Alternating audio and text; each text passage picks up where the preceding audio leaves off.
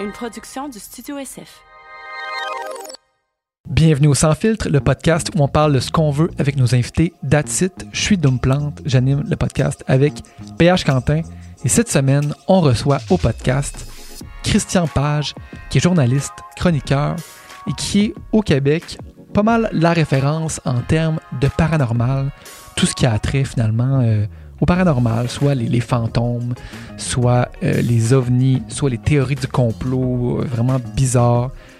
Christian Page, c'est un mordu de paranormal. Il connaît tout ce qu'il y a à savoir sur le sujet. il peut vous expliquer toutes les théories du complot, d'où ça vient. C'est vraiment fascinant de, l'entendre nous raconter toutes ces histoires-là. Christian Page, en fait, il a un point de vue euh, de sceptique, de journaliste par rapport à ça. S'y intéresse, ça ne veut pas dire qu'il croit nécessairement à toutes ces histoires-là. Il nous a raconté un petit peu son histoire. En fait, on est parti de sa jeunesse. Il a vécu une expérience euh, paranormale, finalement. Euh, puis après, après cette expérience-là, il était convaincu, croyait en toutes ces, toutes ces choses-là. Et puis, avec le temps, à force de se renseigner, à force de faire des recherches, ben, son regard est devenu plus sceptique, euh, plus critique par rapport à tout ça. Alors, c'est super intéressant. Alors, il a posé des questions sur absolument tout, euh, sur les phénomènes de poltergeist, sur le monstre du Loch Ness, sur euh, les ovnis à Area 51, euh, pour nommer que ceux-là. C'était vraiment super fascinant. Je pense qu'on aurait pu parler encore des heures. Christian Page est inarrêtable. C'est fou le, le, savoir que ce gars-là détient. Alors, c'était vraiment super plaisant. Un grand bonheur de l'avoir reçu. J'espère que vous allez aimer la conversation. Alors, bonne écoute et bon podcast.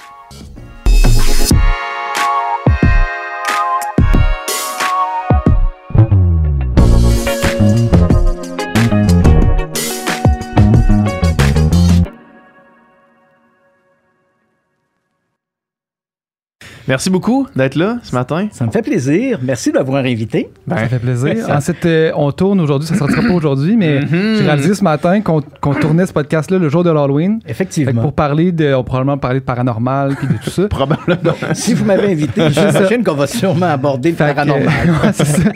Donc, euh, ben, ça, ça, tombe bien. Puis, euh, merci Est-ce que c'est une grosse journée mondiale du paranormal, l'Halloween? Ben, en fait, c'est surtout dans les milieux dans les pays anglo-saxons que c'est fort. On le retrouve là, aussi dans des pays où ça a débordé, comme la France, par exemple, mais c'est moins populaire en France. Mais euh, c'est vrai que dans les pays anglo-saxons, la fête de l'Halloween est une fête excessivement populaire. Ouais. ouais. Donc, en fait, journée, en Amérique, il hein, faut, faut, le dire, excusez-moi de vous interrompre, mais en Amérique, c'est devenu la fête la plus commerciale après Noël. Hein. Hmm. C'est en train de rivaliser avec Noël sur le plan commercial. Ah ouais, hein? ah ouais. C'est très populaire. Donc, comme tu me disais avant, le, avant qu'on tourne, c'est une grosse journée pour toi aussi. Oui, effectivement. Souvent, très en demande. très en demande, radio, télévision. On veut tous avoir une petite histoire de fantôme à se mettre sous la dent. on s'imagine, ah, ben, on va appeler Christian Page, c'est sûr qu'il va avoir quelque chose à nous raconter.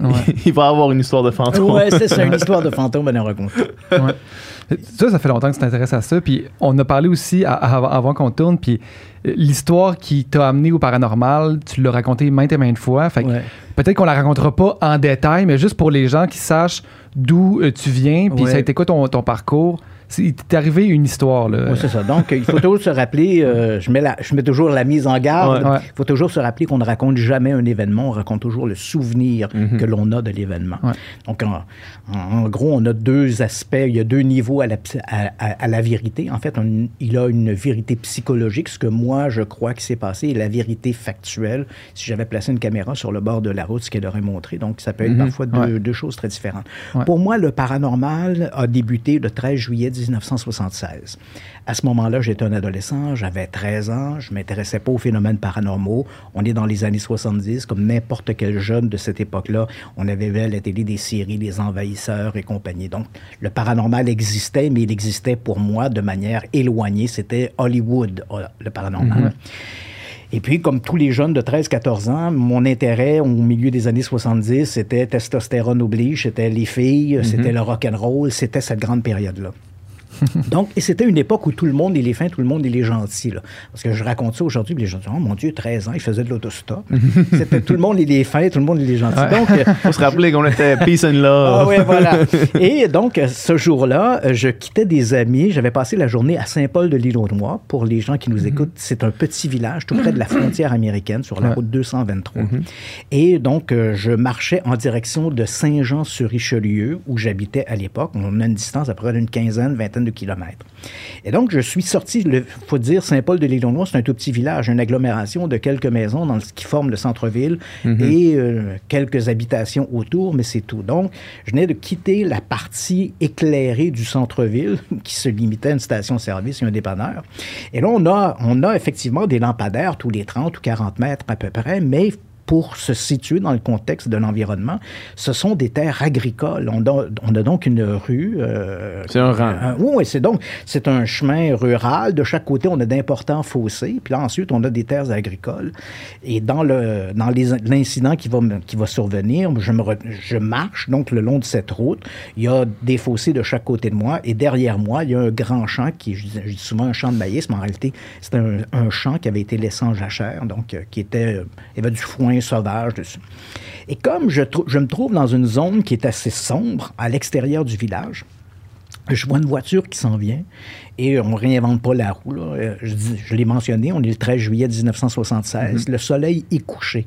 Je ne sais pas l'heure, mais comme le soleil se couche tardivement, 21h30, mm. quelque chose comme ça, il doit être à peu près 10 h à ce moment-là, 22 h Donc la voiture ça sort du village, elle vient du village, elle se dirige vers moi et à ce moment-là, comme la voiture arrive à peu près à ma hauteur, je tends le pouce. Est-ce que le chauffeur me vu au dernier moment? Difficile à dire, mais comme il arrive à ma hauteur, il a donné un coup de volant. Était-ce pour me faire peur ou a été surpris de ma présence? Et à cette époque, dans les années 70, c'était ce qu'on appelait des voitures à propulsion ou à traction arrière. Donc, en donnant ce coup de roue, le véhicule s'est mis un peu au travers, de travers. Les roues arrière, le train arrière est tombé dans le gravier, puis elle s'est mise à déraper. À ce moment-là, je suis persuadé que je vais être frappé par la voiture. Et comme la, voiture arrive à mon contact, j'ai l'impression, j'ai pu sauter, là. on mhm. s'entend bien, là, là, je raconte l'histoire telle que je m'en rappelle. j'ai eu l'impression d'être soulevé du sol. Donc, je ne me suis pas élancé, j'ai été soulevé du sol. La voiture est passée euh, sous mes pieds, en fait, à la hauteur de la malle arrière. Et au moment où la voiture passait, je me rappelle que je pouvais bouger mes pieds. J'étais suspendu à peu près à 2,50 m dans les airs. Et j'ai pu bouger mes pieds. Je me disais, mais c'est incroyable. J'avais l'impression de flotter dans l'air. Une fois la voiture passée, j'ai retombé dans le fossé qui, bordait la route. Mais tombé, entendons-nous, j'ai tombé, mais légèrement, doucement un peu comme un trapéziste qui aurait un harnais mhm. autour de la taille, puis on me déposait dans le fossé. Mhm. Le temps de me relever, je vois que la voiture a commencé à s'éloigner. Elle, a retrouvé son aplomb sur la chaussée. Je vois les phares arrière qui s'éloignent. Le chauffeur ne s'est jamais arrêté. Peut-être qu'il n'a même pas eu, peut-être rien vu de ce qui venait de se mhm. passer. Et au moment où je me relève dans le fossé, je ne suis pas blessé, rien. J'ai l'impression qu'il y a des gens autour de moi. Et à ce moment-là, je sens des mains qui m'agrippent. On me couche sur le ventre et on m'amène dans ce fameux champ, là, en friche.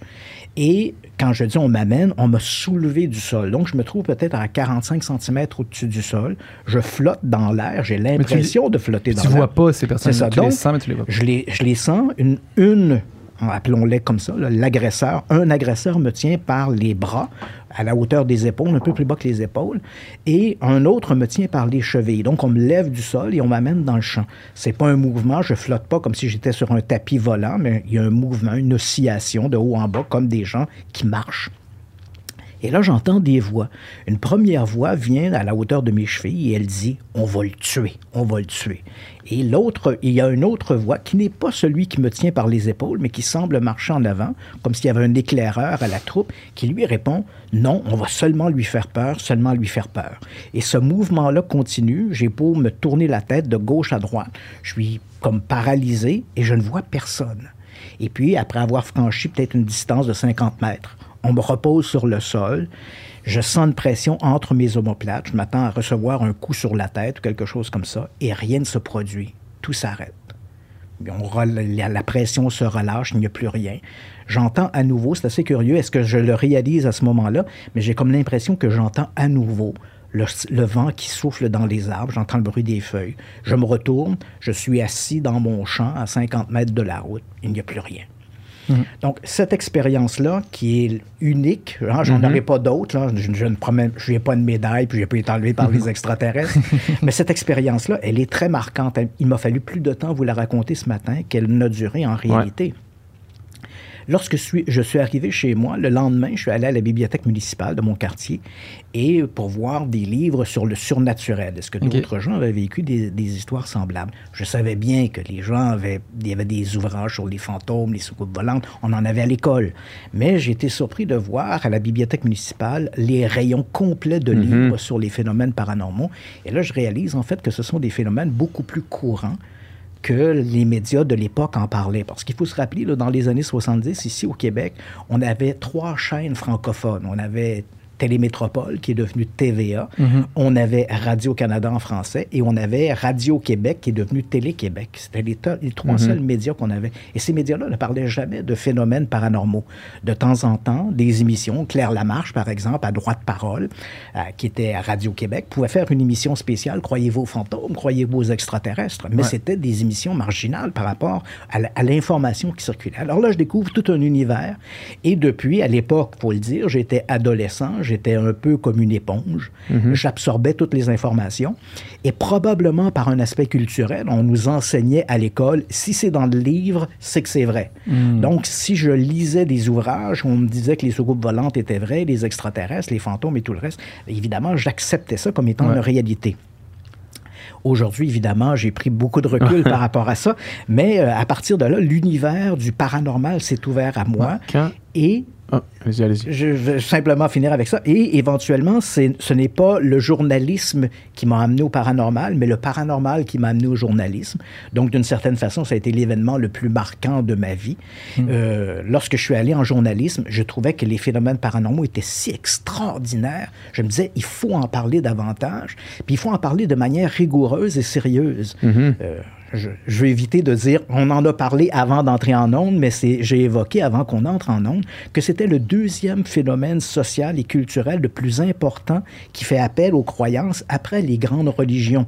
Donc, on a à peu près, si on regarde au Canada d'une façon moyenne, on a 63 des gens qui se définissent comme croyants, que ce soit catholique, que ce soit musulman, peu importe, mais 63% de croyants. Et on a 51% de hmm. gens qui disent croire au paranormal quel que soit le phénomène, fantôme, extraterrestre. C'est le deuxième phénomène le plus important en termes de croyances. Ça mérite bien qu'on en discute, qu'on en discute sérieusement. Et aujourd'hui, 46 ans après ces événements dans mon champ de, dans mon champ de mhm. maïs, je suis encore ici à vous en parler parce que c'est une passion qui ne m'a jamais quitté. J'ai pris du recul par rapport au paranormal. Mes croyances se sont peaufinées, améliorées. Mon sens critique s'est développé à cause de cette formation de journalisme mais le, le, paranormal est quelque chose qui est intégré dans ma vie, c'est ma façon d'être. On peut, on pourra jamais sortir le paranormal de Christian Page, c'est certain. Euh, ma question est, assez de base.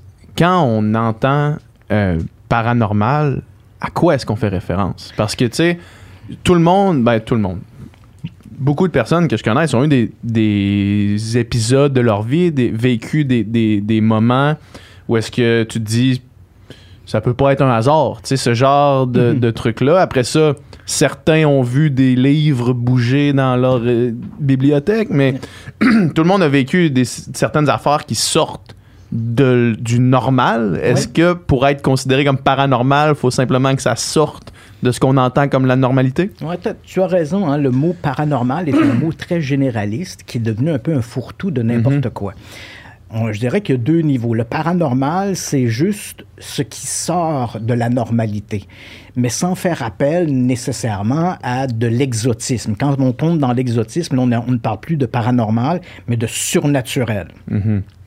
Dans le terme du paranormal lui-même, on aurait tendance à inclure les extraterrestres, quoique les extraterrestres, c'est pas vraiment paranormal.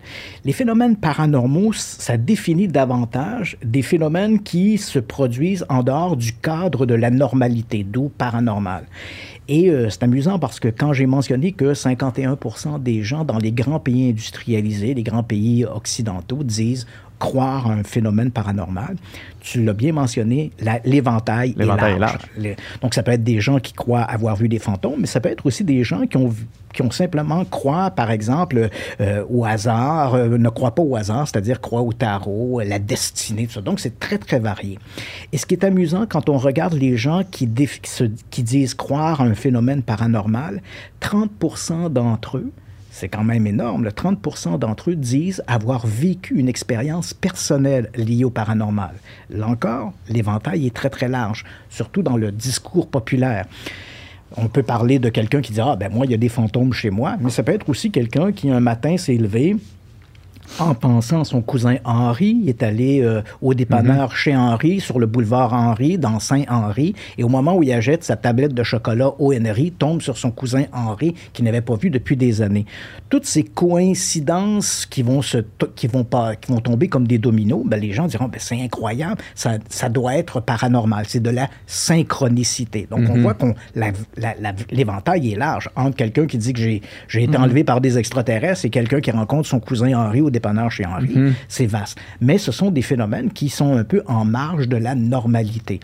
maintenant, on peut, évidemment, dans le discours populaire, on va plus large, on va inclure des phénomènes plus extraordinaires, euh, l'intervention des anges, l'intervention des extraterrestres, mais tout ça regroupe effectivement le domaine du paranormal, quoique parfois paranormal et surnaturel, il y a une frontière entre les deux qui se chevauche mhm. assez aisément. Mhm. Donc, à cette époque-là, après cet incident-là, aujourd'hui, vous avez beaucoup plus le regard sceptique sur, de journalistes sur toutes ces choses-là.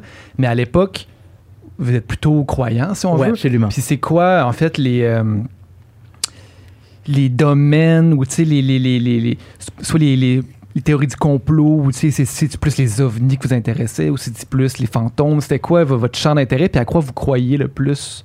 À cette époque-là, À cette époque-là, euh, il y avait un, y a un incident qui est arrivé un peu en parallèle à cette expérience-là de, de l'agression, appelons ça comme ça, dans le, dans le champ de maïs immédiatement après ces événements-là, j'ai cherché à avoir des réponses. J'étais allé à la bibliothèque, tout ça. Et quelques jours après cet événement-là, le journal local, le, Hebdo A1 de Saint-Jean-sur-Richelieu, le Canada français, publie en première page des gens témoins de phénomènes lumineux à la, à la plage Brunet.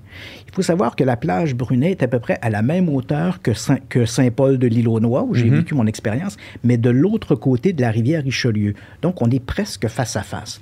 Et là, donc, je prends connaissance de cet article dans la dernière semaine du mois de juillet. Mon expérience se produite le, 3, le 13 juillet, et là, on raconte que dans la dernière semaine du mois de juillet, donc quelques jours après, des gens à la plage Brunet, il faut savoir que c'est un, un, aménagement un peu de vacances avec des chalets, donc des gens qui, qui occupaient des chalets, auraient été témoins pendant cinq soirées consécutives de phénomènes lumineux dans le ciel qu'ils ont attribués à des extraterrestres, des soucoupes volantes, comme on disait à l'époque. Mhm. Et il y avait un groupe très sérieux à cette époque qui s'appelait UFO Québec, qui était composé évidemment d'amateurs, mais il y avait à la tête de UFO Québec quelques individus qui avaient des formations académiques, et je pense que l'approche était assez rigoureuse. Donc, ces gens se sont rendus à la plage Brunet, ont rencontré des témoins, et puis ils ont donné des entrevues aux journalistes. Donc, l'article racontait ces événements. Immédiatement, j'ai fait le rapprochement. Je dis, ah, moi, je vis une expérience étrange le 13 juillet à Saint-Paul de l'île aux Noix, et quelques jours plus tard, des gens de l'autre côté de, la rivière voient des phénomènes mystérieux. Et là, il y avait euh, un encadré, on nous disait, l'UFO Québec, cette association, disait si vous avez été témoin d'un phénomène étrange durant cette même période, peut-être pas forcément ces mêmes dates-là, mais dans la même période, pas forcément la plage Brunet, mais dans les environs, veuillez nous contacter. Alors moi, je me suis dit, il y avait peut-être un lien entre ces ovnis observés et mon expérience. J'ai pris contact avec eux. J'ai rencontré un type qui s'appelait Claude Macduff, qui est décédé depuis quelques années maintenant, mais qui a été un peu mon mentor au sein de, cette, de cet univers du paranormal. Donc, je lui ai raconte mon histoire, il ne voit pas de lien entre ça et les ovnis. Mais comme je m'étais mis un peu le pied dans la porte de UFO Québec, ben, j'ai commencé à me documenter sur leurs publications. Ils faisaient un petit fanzine sur les ovnis, donc j'ai commencé à m'intéresser à ça. Et très rapidement, je me suis retrouvé davantage euh, impliqué dans le phénomène des ovnis.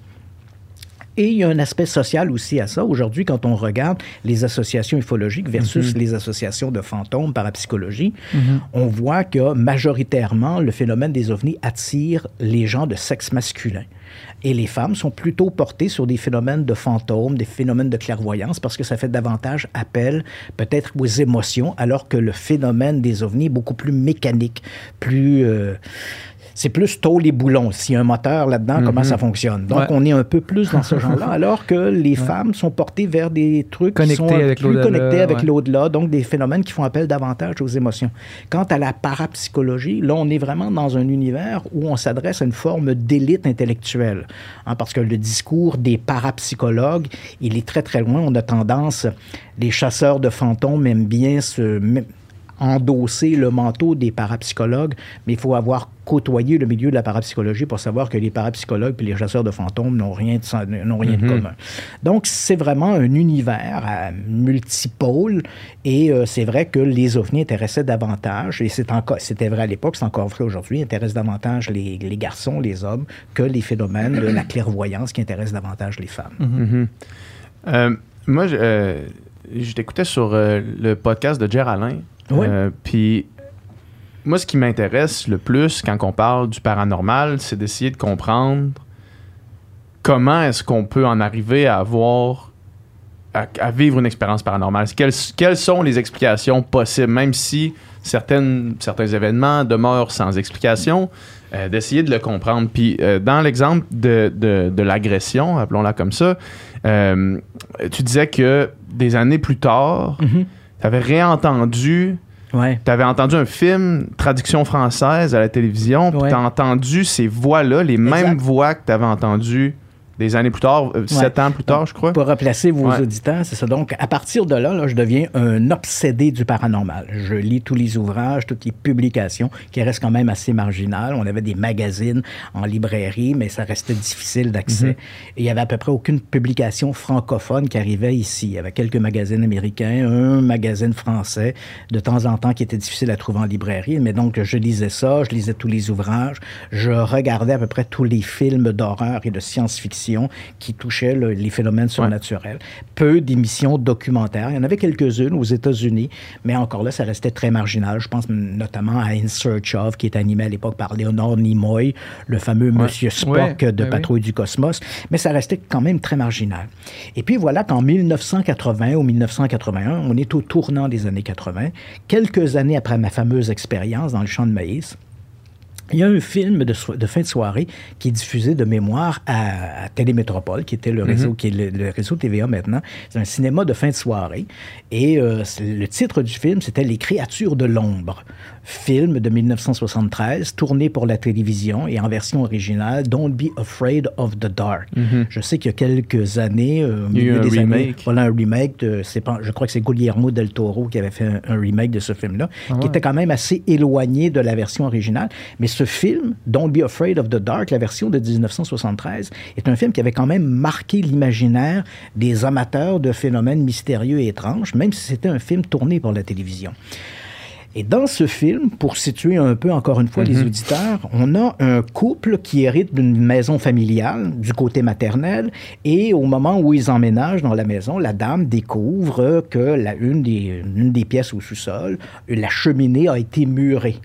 Donc, elle pose la question, comme c'est une maison qui est dans la famille depuis longtemps, elle pose la question à un menuisier qui, il y a quelques années, avait muré la, la cheminée à la demande de sa grand-mère.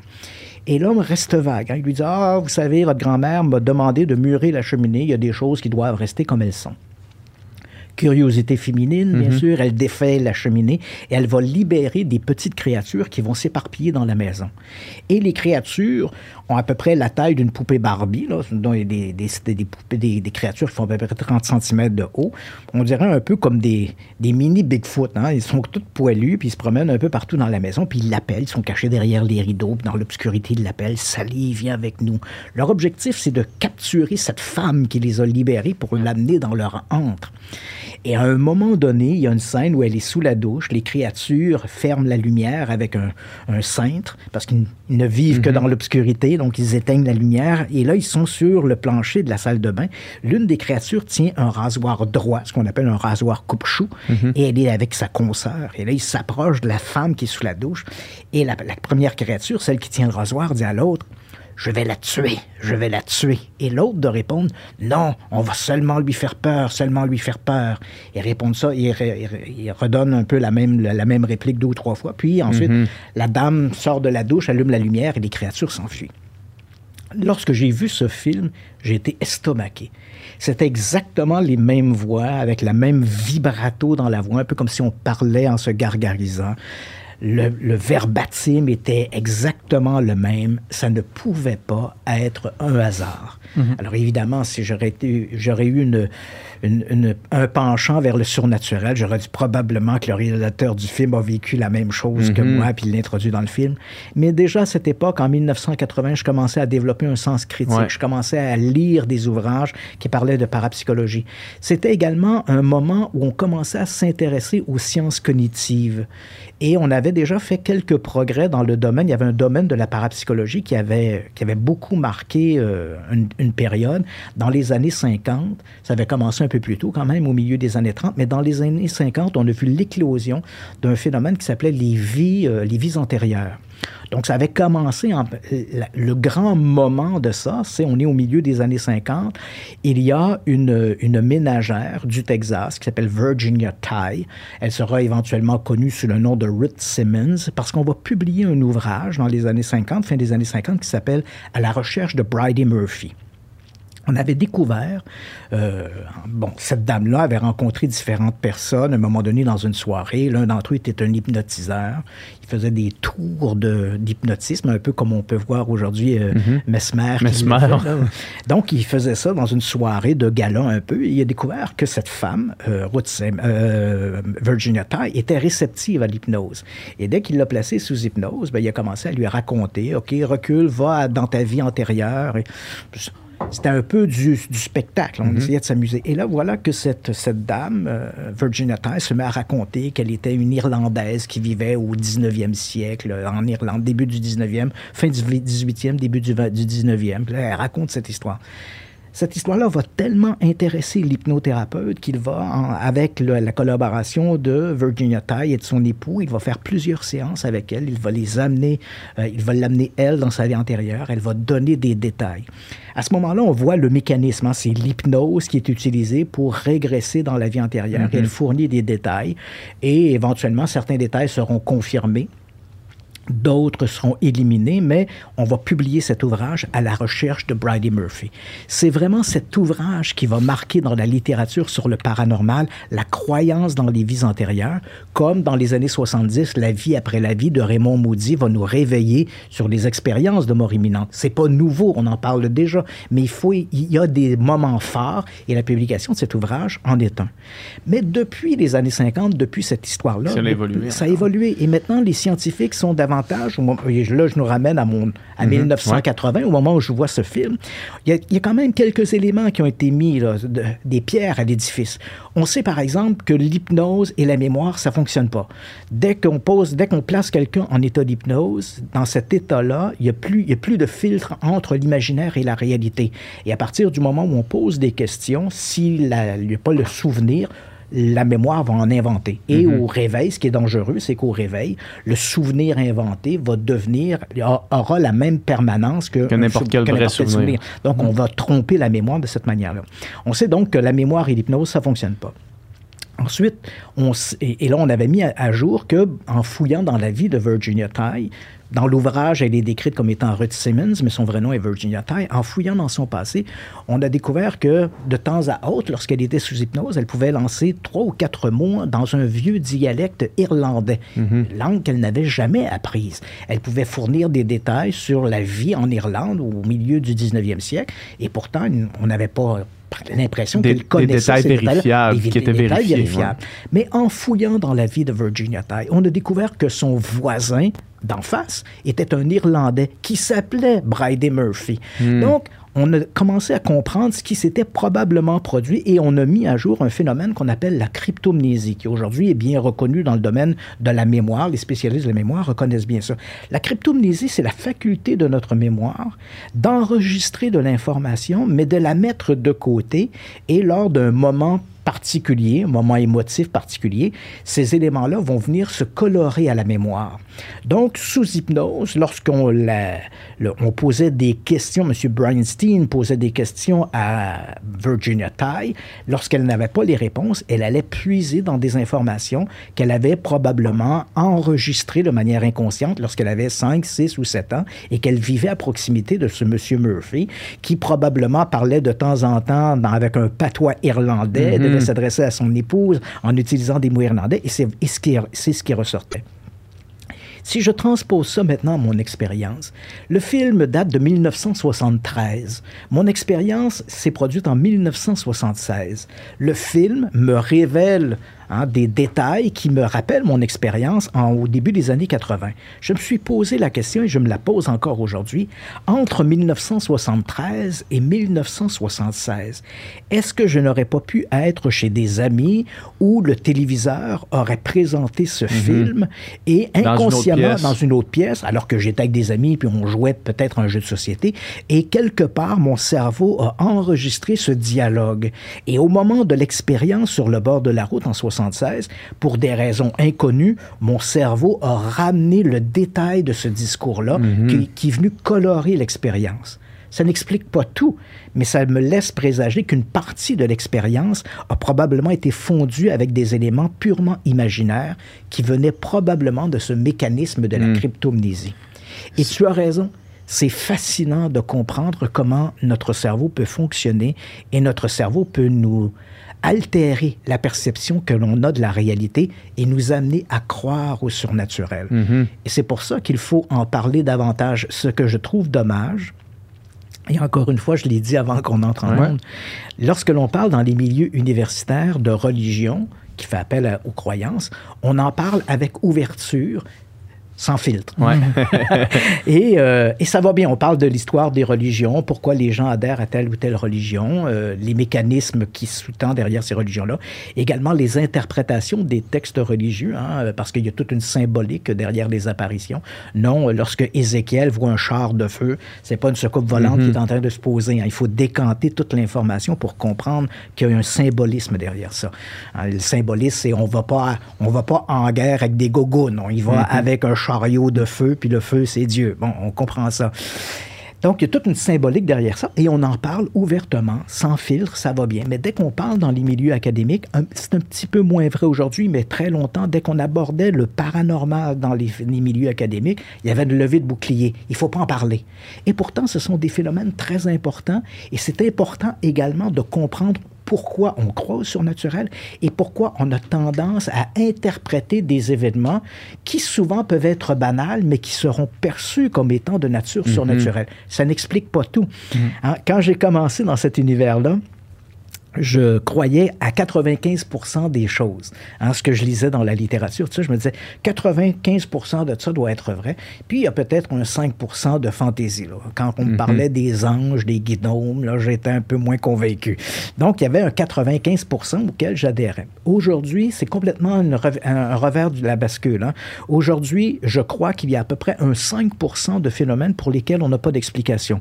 Ça ne nous oblige pas à croire aux extraterrestres, aux revenants quoi que ce soit. Simplement dire on a 5 de phénomènes pour lesquels on n'a pas d'explication. Puis en soi, c'est rien d'extraordinaire. Dans n'importe quelle autre sphère d'activité, il y a des phénomènes qu'on n'explique pas.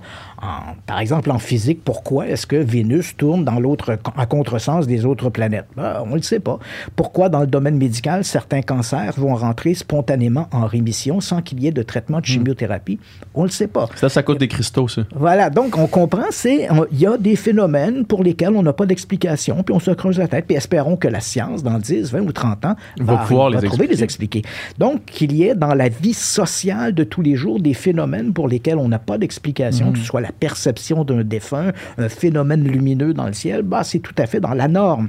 Donc, je sais aujourd'hui que 95% de ce qu'on retrouve dans la littérature, ce que l'on retrouve dans les médias, c'est, passez-moi l'expression, mais c'est de la merde, c'est de la mm-hmm. bullshit. On essaie de nous vendre du rêve, nous pelleter des nuages, alors qu'il y a à peu près que 5% là-dedans qui tient la route. Mais c'est ce 5% qui fait que 46 ans plus tard, je suis toujours ici à vous en parler avec la même passion parce que je suis fasciné, un, parce qu'on peut trouver des explications à 95 mhm. d'entre eux. Et la mécanique derrière ces explications, elle est tout à fait extraordinaire. Elle nous apprend rien sur l'au-delà, nous apprend rien sur la vie sur d'autres planètes, mais nous apprend énormément sur l'être humain et comment on perçoit la réalité autour de nous. Quant aux 5 qui ne s'expliquent pas, ben, c'est la porte ouverte non seulement à la connaissance, mais au souhait. Hein? Mm-hmm. on n'explique pas toutes les observations de, fantômes, on n'explique pas tous les phénomènes liés aux morts imminentes.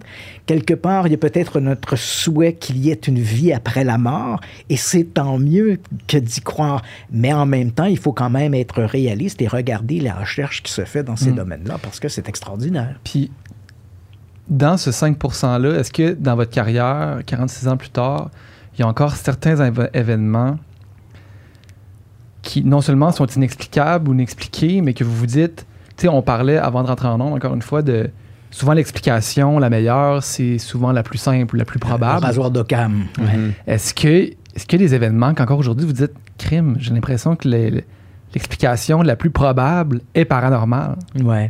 En fait, il y a des phénomènes. Euh, le phénomène qui, pour moi, est le plus intrigant, parce qu'il a été documenté dans des conditions rigoureuses, ce sont les phénomènes dits de poltergeist. Donc, si on parle des phénomènes de fantômes, on pourrait les classer en gros en deux types de phénomènes. Il y a les phénomènes de hantise, où des gens vont dire, bon, c'est lieu, il y a des apparitions, souvent ça perdure pendant de, longues années, voire des siècles. Hein. C'est l'idée du vieux château hanté. De temps en temps, il y a des apparitions que les gens vont associer à des défunts qui auraient habité ces lieux. Donc ça, c'est le phénomène des hantises. Les phénomènes de poltergeist, qui en français on pourrait appeler esprit frappeur, mais le nom de esprit, c'est peut-être c'est, peut-être surutilisé. Dans le cas des poltergeists, ce sont des phénomènes qui apparaissent de manière spontanée. Ils peuvent apparaître un mardi matin, par exemple. Ils vont perdurer pendant quelques semaines et s'arrêter aussi subitement qu'ils sont apparus. Ce sont des phénomènes qu'on dit entre guillemets destructifs, c'est-à-dire des coups frappés dans les murs, des objets qui sont renversés, des portes qui claquent, des, des cadres qui sont jetés sur le plancher. Donc c'est violent comme manifestation mais il n'y a généralement, quelques exceptions près, mais euh, généralement, il n'y a aucune apparition associée à ces mhm. phénomènes-là. Ils se produisent, c'est le chaos dans mhm. l'environnement. Les phénomènes physiques. Les phénomènes physiques. Et dans ce chaos, on ne sait pas pourquoi, mais on a constaté qu'il y a souvent une personne qui a des troubles émotifs. On a souvent évoqué au début de la parapsychologie, lorsque la parapsychologie est devenue très instrumentale, très scientifique dans les années 50, on parlait du syndrome de la méchante petite fille, parce qu'on avait remarqué que dans certains cas de poltergeist, il y avait une fillette, une adolescente ou préadolescente qui avait des troubles émotifs, et c'était comme si la matière se mettait en résonance autour d'elle. Donc, au lieu, lorsqu'elle était en colère, au lieu de donner un coup de poing sur la table, ben c'est une porte qui claquait, un vase qui tombait comme si la matière réagissait à son émotion. On a constaté également qu'il y avait aussi des petits garçons, souvent associés à ces manifestations, mais on en parlait moins parce que c'était plus beau de dire c'est la vilaine petite mhm. fille. Hein. Il y a tout un, aspect culturel. On mhm. sait aujourd'hui que ces éléments-là sont, même si cet agent du poltergeist, c'est le nom qu'on donnait à ces personnes au centre des manifestations, on sait qu'aujourd'hui on a un éventail plus élargi. C'est pas toujours des petites filles, c'est pas toujours des petits garçons, c'est parfois ce sont des hommes ou des femmes, mais généralement il y a une il y a une dynamique d'un problème émotif. Ce sont des gens qui ne se sont, sont pas bien dans leur peau et c'est comme si la matière se mettait en résonance autour d'eux.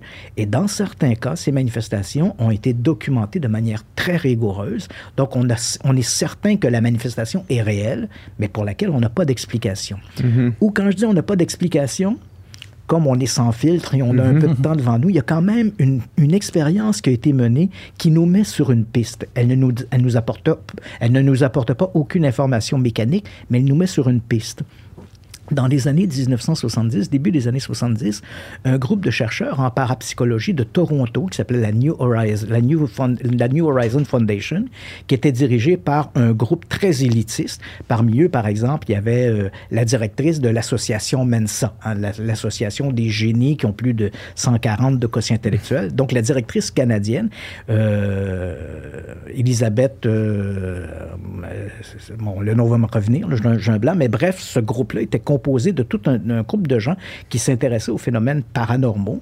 Et la question qu'on s'est posée à un moment donné, c'est est-ce qu'il serait possible de faire apparaître un fantôme?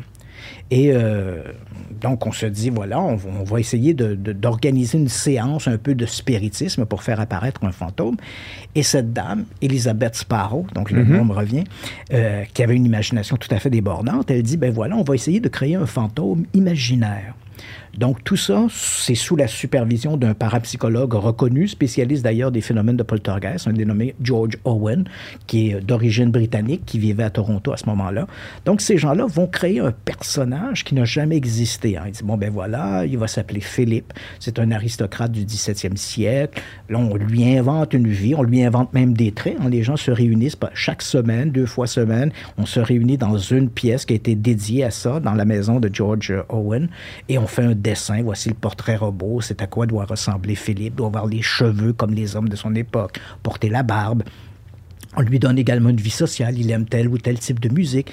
Il est marié avec Dorothée, une femme frigide, et Philippe va trouver l'amour auprès d'une bohémienne, Margot. Et éventuellement, Dorothée va avoir vent des, euh, euh, des, des, largesses de son mari, hein, des infidélités de son mari, et elle va s'arranger pour faire arrêter Margot, la bohémienne. Elle va la faire accuser de sorcellerie. Margot va être exécutée, et le pauvre Philippe, à peine 30 ans, euh, terrassé par la douleur, va se jeter du haut des palissades de Doddington Manor en Angleterre. Dans tout ce qu'on vient de raconter là, il y a une seule chose de vrai il existe bel et bien en Angleterre un endroit qui s'appelle Diddington Manor. Mhm. Mais pourquoi avoir choisi un lieu réel alors que tout le reste est fictif? Parce que l'on sait qu'à Diddington Manor, il n'y a jamais eu personne ressemblant de près ou de loin à Philippe. Donc, quelle que soit la manifestation qui se produirait durant les séances de spiritisme, si cette personne-là dit, voilà, je vivais à Diddington Manor, bien, on sait que quelqu'un comme Philippe n'a jamais vécu à Diddington Manor. Il n'y a même pas de palissade autour de Diddington mhm. Manor. Donc, bref, ces gens-là, après avoir bien absorbé cette information, vont se réunir c'est très contraignant. Ils vont le faire pendant d'abord une année complète euh, autour d'une table. On s'imagine un peu l'idée de la séance de spiritisme. On est long, on se tient les mains. Ça c'est fait dans un environnement excessivement austère, c'est sombre, mais rien ne se produit. Pas de coups sous la table, pas de fantômes, rien du tout. Alors, on regarde dans la littérature et on découvre que les séances de spiritisme ne sont pas tout à fait comme on l'imaginait. Généralement, quand on regarde le cinéma, on voit des séances de spiritisme avec une petite lumière tamisée ou une bougie et les gens sont là, c'était très austère. Alors que au milieu du 19e siècle, quand le spiritisme s'est développé, il a gagné l'Europe, très populaire aussi en Amérique, les séances de spiritisme se faisaient de manière beaucoup plus conviviale. Certes, la lumière était parfois tamisée, mais les gens se racontaient des blagues, on parlait autour de la table. C'était beaucoup plus détendu comme atmosphère. Donc, George Owen, qui supervise l'expérience de Philippe le fantôme, décide d'adopter ces nouvelles règles. On va changer la dynamique. Donc, les gens se réunissent, encore une fois, toutes les semaines, on, se met autour de la table, mais on le fait avec la lumière. Il y a des caméras placées sous, sous la table, dessus la mhm. table pour s'assurer qu'il ne peut pas y avoir de manipulation. Puis ce serait étonnant qu'il y ait une manipulation, une manipulation parce que tous ces gens-là, il n'y a pas de médium dans ce groupe-là. Là. Il n'y a, rien à attendre. On est un groupe de chercheurs. C'est le groupe des huit, c'est comme ça qu'on les appelle, les gens qui sont autour de la table. Il y a des superviseurs, mais c'est une expérience à caractère scientifique. Et après quelques mois, la table se met à réagir. D'abord des petits coups en dessous de la table et ensuite les mouvements. À partir du moment où il y a des petits coups, il va y avoir une accélération des, des, manifestations. Donc, la table va se soulever littéralement. Parfois, elle va, va se basculer sur une patte, va tourner au milieu de la pièce. Et les gens, eux, ont la main sur le plateau. Et pour s'assurer qu'ils ne puissent pas pousser la table d'un côté ou de l'autre, ils ont souvent du papier ciré sous les doigts. Donc, c'est la main qui glisserait sur le dessus de la table. Et pourtant, ça n'empêche jamais la table de bouger. Et la table répond aux questions des participants toujours en accord avec la biographie de Philippe. Donc, bien sûr, la il n'y a pas de fantôme. Malheureusement, ils n'arriveront mm-hmm. pas à produire le mm-hmm. fantôme, mais la table réagit. Et l'esprit de la table, appelons-le comme ça, c'est bel et bien Philippe. Il dit Je suis Philippe. Et quand on lui pose des questions, euh, on établit un nombre, un code, hein, oui, deux coups pour oui, un coup pour non. Et les réponses de Philippe sont toujours en accord avec sa biographie. Quand on pose des questions à Philippe qui ne sont pas dans sa biographie, la table reste silencieuse. Mais si on réadapte à nouveau la biographie de Philippe en y ajoutant de nouveaux éléments, la table va réagir en fonction de ces nouveaux éléments. C'est très spectaculaire. la fraude est complètement éclipsée. On peut éliminer la fraude. Et ce que, ce que l'expérience de Philippe montre, c'est que la volonté des participants, uh-huh. c'est sûr que c'est un mécanisme commun, c'est la volonté des participants, l'attente de produire quelque chose qui finalement produit quelque chose. L'attente produit la manifestation. Mais quelle est la mécanique derrière ça? On n'en a absolument aucune idée. Uh-huh. Le groupe des huit vont se réunir pendant cinq ans, ils vont même faire des démonstrations à la télé. On pouvait introduire quelqu'un d'autre dans le groupe, ça fonctionnait aussi, mais ça devenait moins percutant plus les gens avaient cette chimie entre eux, et dans le cas de Philippe, ça a duré pendant des années, plus le phénomène, les mécanismes du phénomène se produisaient de manière volontaire et spectaculaire.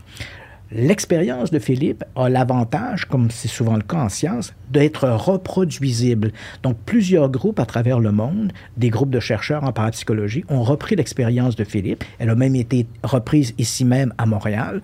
On avait inventé un homme du futur, Alex, qui... Et encore une fois, selon cette biographie inventée, ben, la réaction de la table, après des mois, en utilisant toujours les mêmes participants, la table s'est mise à réagir. Ce que cette recherche-là montre, on n'est pas encore dans le domaine de la science, parce que la science est plus exigeante que ça. Mais ce que l'expérience montre, c'est qu'il est possible que l'esprit affecte la matière. Uh-huh. Mais de quelle façon elle le fait, quelles sont les mécaniques qui sous-tendent ça, on n'en a strictement aucune idée. Parce qu'il ne faut pas le cacher, l'expérience de Philippe, si on reconnaît l'authenticité de l'expérience, elle nous place dans une situation du quasi impossible.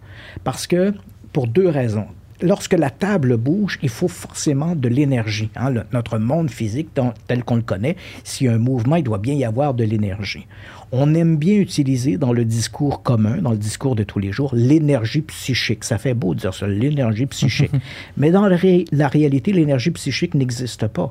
Ou si elle existe, on ne l'a jamais vue, on ne l'a mhm. jamais calibrée. Euh, récemment, dans une entrevue, euh, on parlait avec des chercheurs du grand collisionneur de Hadron, et euh, l'un d'entre eux dit, lorsqu'on lui a posé la question sur l'énergie psychique, il dit, écoute, on a réussi à isoler le boson de Higgs, mais mhm. l'énergie psychique, on ne l'a jamais vue. Donc, donc, c'est une énergie, ça fait bien de l'utiliser. Ça peut même paraître un peu scientifique, mais techniquement parlant, il n'y a aucun moyen de savoir si l'énergie psychique, elle existe et encore moins de pouvoir la documenter. Donc là, on a une première problématique.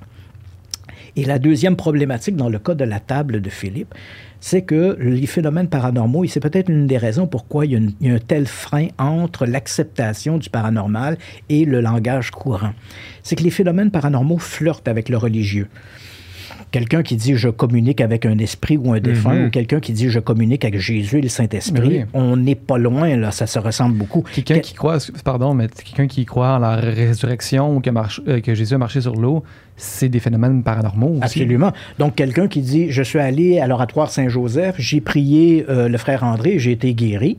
Ah, donc, c'est un phénomène qui, dans le discours religieux, on va appeler un thaumaturge. Le frère André est un thaumaturge, mais dans le discours de tous les jours, on va aller voir un guérisseur. Hein? Il y a M. Maurice, quelque part, dans le petit village. Lui, il fait des touchés avec les mains, puis il me semble qu'on se sent beaucoup mieux. Et là, mhm. évidemment, il y a tout le comité des médecins qui vont dire Non, non, c'est de la mhm. foutaise. Mais pourtant, entre le thaumaturge et le guérisseur, on est dans les mêmes eaux. On n'utilise pas le même langage, mais on est dans les mêmes eaux. Et c'est peut-être la raison pour laquelle la science est si réservée par rapport au paranormal. C'est qu'on flirte avec le religieux et la science n'aime pas le religieux. Donc, tant et aussi longtemps qu'on n'arrivera pas avec des, des, mesures calibrables, des mesures scientifiques rigoureuses et une possibilité de reproduction en laboratoire, les phénomènes paranormaux vont avoir la vie dure parce que la science, qui n'aime pas la religion, est d'autant plus vigilante par rapport à ces phénomènes-là. Hmm. Mais l'expérience de Philippe montre un peu quelle est la mécanique peut-être derrière les poltergeists. Involontairement, est-ce qu'il n'y aurait pas un mécanisme dont on ne connaît pas la mécanique, mais qui pourrait déclencher des phénomènes physiques à partir d'une attente ou de la volonté de produire quelque chose? Mais encore une fois, il faut le dire, la recherche en parapsychologie a perdu un peu euh, de son lustre. Hein. Dans les années 60 et 70, ça a été l'âge d'or de la parapsychologie. Elle continue encore aujourd'hui. Elle se fait de manière beaucoup plus souterraine à cause peut-être de tous les illuminés du paranormal qui ont, mm-hmm. qui ont spolié le nom de parapsychologue. Et là, les chasseurs de fantômes qui deviennent un peu des scienteux, hein, parce qu'ils utilisent des appareils puis qui donnent l'impression de faire de la science. Et les mhm. milieux de la parapsychologie sont très éloignés de ça, donc ils ne veulent pas trop se mettre de l'avant et ne voudraient surtout pas être associés à ces gens-là qui sont rien d'autre que des, des fantaisistes. Mhm. Puis juste par rapport à l'expérience de Philippe, les, les cognements qu'on entendait, ils sont pas seulement subjectifs, sont, ils ont été mesurés. Oui, donc on, était, on avait placé des micros sous la table et sur la table, et la, signature des coups qui étaient frappés provenait de l'intérieur de la table. C'était ni un coup en dessous, ni un coup en dedans, euh, sur le dessous ou en dessous. C'était vraiment un coup qui semblait provenir de l'intérieur de la table et qui résonnait à travers tout le plateau. Hmm. On a toutes ces données-là. L'expérience, comme je l'ai mentionné, a été reprise ailleurs avec à peu près des résultats semblables. Si on s'astreignait, bien sûr, à cette expérience-là pendant des mois, sinon des années. Hein, ça demande un agenda bien précis. Mais on a réussi à reproduire ces phénomènes-là. Mais on a absolument... Si demain matin, quelqu'un vous dit « je sais comment ça fonctionne », méfiez-vous. Hein, la mm-hmm. science ne le sait pas. Euh, de les, amateurs, les, les, amateurs de surnaturel ont tous une bonne explication pour expliquer la télékinésie, les fantômes et tout le reste. Parce que le mot qui est le plus galvaudé, je pense, dans l'univers du paranormal, c'est je vais démystifier. Hein? On entend plein de gens, je vais démystifier. Donc, finalement, le chasseur de fantômes qui, dit, qui vous dit, je vais démystifier les manifestations que chez vous. Chez vous, vous n'avez pas des fantômes ou des revenants, vous avez des shadow people. Ah, ah OK, donc tu démystifies le mystère, parce que démystifier, c'est enlever le mystère. Tu enlèves le mystère en en, en, mettant un autre. Et qu'on est, on est bien parti. Donc, ce mot-là, il est excessivement galvaudé. Mais il faut faire attention. Jusqu'à maintenant, on ne sait pas comment fonctionnait l'expérience de Philippe. On est capable de la reproduire, on a constaté les manifestations. Mais c'est fou, c'est fascinant, ça. On dirait que ça, rend ça c'est vraiment de dire voici la limite de la science. Voilà, absolument. Voici où la science n'est pas rendue encore, de pouvoir nous expliquer ce phénomène-là qui, qui, est reproduisable. Ça oui, absolument.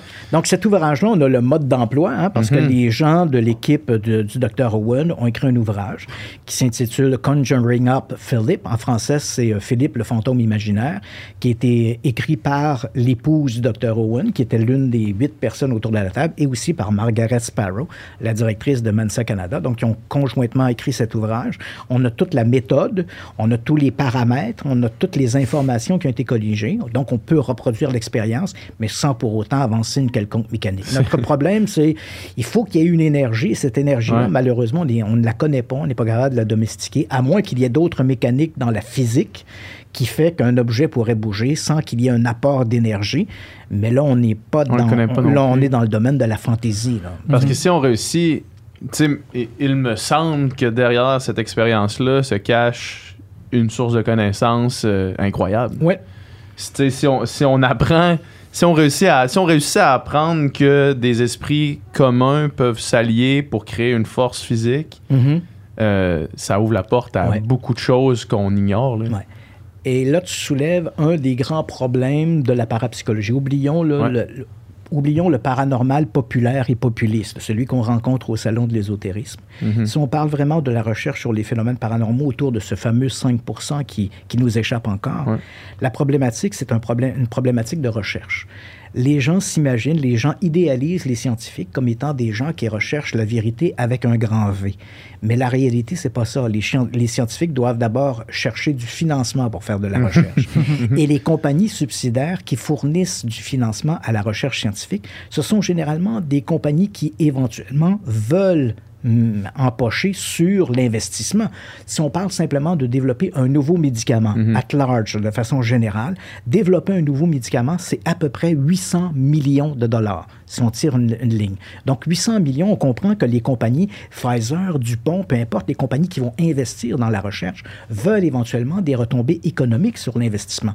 Bien sûr, ils nous diront qu'ils ont une vision un peu humaniste et tout le reste. On l'a vu mm-hmm. avec euh, la COVID. Hein, mm-hmm. les, compagnies s'en sont mis plein les poches. Bien mm-hmm. sûr, la COVID était bien là, puis les vaccins ont aidé à. Mais il y a du monde qui ont fait de l'argent quand même. Mais il y a quand même des gens qui ont fait des sous. Bon, euh, c'est le commerce, c'est la business, c'est le monde capitaliste. Donc, euh, au niveau de la recherche, on, travaille exactement dans le même domaine. Bien sûr, il y a un peu de sous qui est lancé dans la recherche pure. On va étudier l'atmosphère de Vénus et tout le reste. Donc là, on n'a pas vraiment de retombées à court terme, mais néanmoins, on investit dans cette recherche pure-là. Mais généralement, les compagnies veulent une retombée économique. Alors, je vais te donner un exemple assez simple. Si demain matin, deux scientifiques de grand renom, un chimiste et un physicien, proposaient deux programmes différents. Le premier, hein, le chimiste propose une recherche sur la mousse verte sur les crotons et l'autre propose une recherche sur les fantômes. Ben, je te garantis que c'est la, recherche sur la mousse verte, ces crotons, qui va être financée. Mm-hmm. Parce qu'avec la mousse verte, ces crotons, je vais peut-être découvrir quelque chose, un nouveau médicament, un vaccin, et éventuellement faire sonner les caisses. Mais si je fais une recherche sur les fantômes, ça va donner quoi éventuellement? D'apprendre qu'une vie après la mort, que mon grand-père revient de l'au-delà? On ne voit pas de quelle façon on pourrait tirer profit d'une telle recherche. Mm-hmm. Donc, on va préférer, les compagnies subsidiaires vont préférer mettre des sous là où il y a une possibilité d'une retombée économique à court terme ou à moyen terme, ou bien dans de la, recherche pure, mais qui n'est pas controversée. Personne va dire ah, c'est controversé de chercher euh, de la vie sur Mars ou d'étudier l'atmosphère de Vénus ou de savoir s'il y a une dixième planète au-delà de Pluton puis de la ceinture de Kuiper. Personne dit que c'est controversé. Ça fait de la recherche pure et on s'entend qu'il faut financer pour la meilleure connaissance humaine les fantômes, tout ça. Mhm. C'est une recherche controversée et éventuellement, ça rapporte peu de sous. Aujourd'hui, ça a un peu changé au cours des années, mais il y a quelques années encore à peine, les gens qui s'intéressaient à la recherche en parapsychologie, on parle des milieux académiques, hein, parce que dans les années 50 et 60, il faut se rappeler que euh, près de, il y avait euh, dans le monde occidental plus d'une cinquantaine d'universités qui avaient ou bien des départements de recherche en parapsychologie ou qui étaient affiliés à des centres de recherche en parapsychologie, et la plupart de ces centres-là étaient dirigés par des gens qui étaient soit des psychologues ou des psychiatres qui avaient une formation sur la la parapsychologie. En parapsychologie, d'ailleurs, qui est un mauvais nom, qui veut dire aux côtés de la psychologie, alors qu'on préférait dans le milieu parler de la psychologie. Un psy, 23e lettre de l'alphabet grec, qui dit ce sont des phénomènes anormaux ou mm-hmm. anomales. On préfère le terme anormal qui est moins dur que anormal. C'est simplement des phénomènes qui sortent de la normalité. Et euh, on avait donc 50, une cinquantaine de laboratoires dans le monde occidental qui s'intéressaient à ces sujets-là, qui étaient bien financés. Et puis, éventuellement, tout ça a diminué. Et à un moment donné, à partir des années 70, milieu des années 80, quand tout ça s'est arrêté, on avait à peu près un budget annuel d'un million de dollars que tous ces gens-là se partageaient ensemble. Mm. Donc, une fois que tu avais payé euh, ton téléphone, ton loyer, ben, il ne restait plus de sous pour faire de la recherche. Ces dernières années, disons au cours des dix dernières années, bon, quelques mécènes sont décédés, ils ont donné des sommes d'argent considérables qui permettent de que donner un, un second élan à la recherche en parapsychologie, mais ça reste un milieu qui est très marginal. Et ce qui est très malheureux, c'est un peu le travail que j'essaie de faire, c'est que ces gens-là font du travail qui est remarquable. Ils publient dans des périodiques scientifiques avec des comités de lecture, mais souvent, bien sûr, c'est des magazines qui sont anglophones pour la plupart.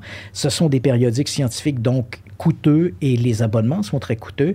Et souvent, le discours est très hermétique. Il ne s'adresse pas à monsieur et madame mhm. tout le monde. Et il n'y a pas de courroie de transmission. Donc, qui lit les périodiques scientifiques d'autres scientifiques, des gens d'une certaine élite? Et l'information circule dans ces milieux-là. Et eux, ces gens-là, ils sont dix ans en avance sur nous. Là.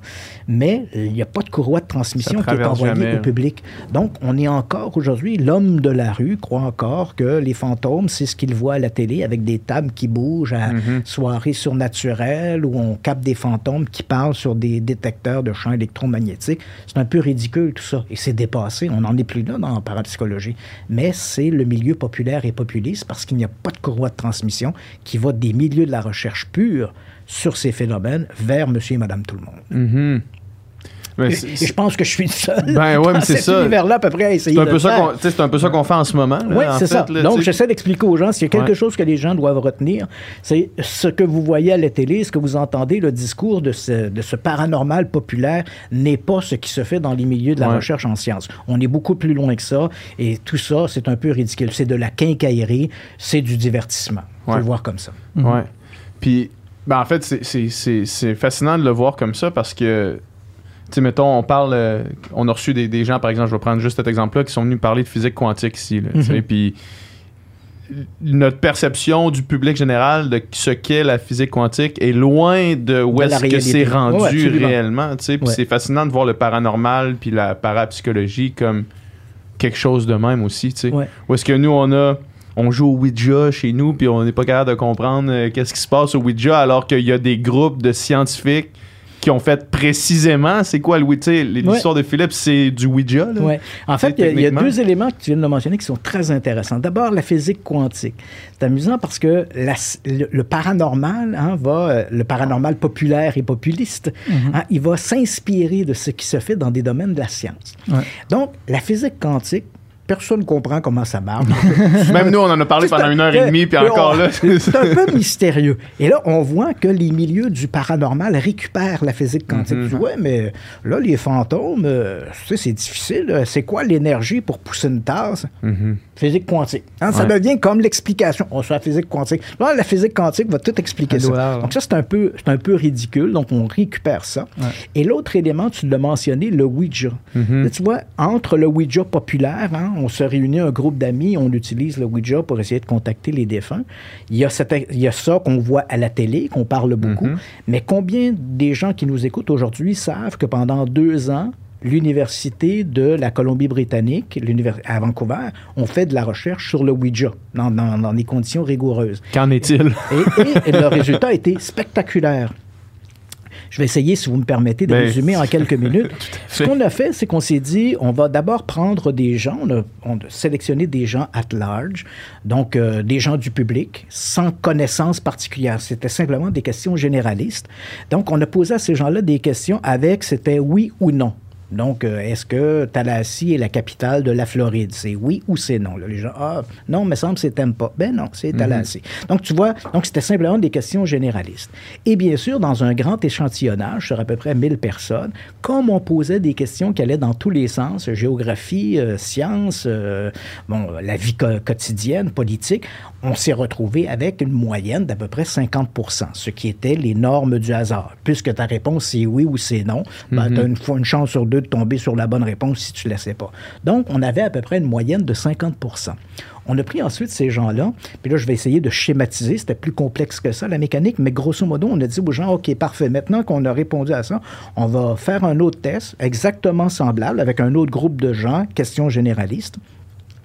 On les a amenés dans une pièce et on dit là, cette fois, vous allez être jumelés avec quelqu'un et un jeu Ouija.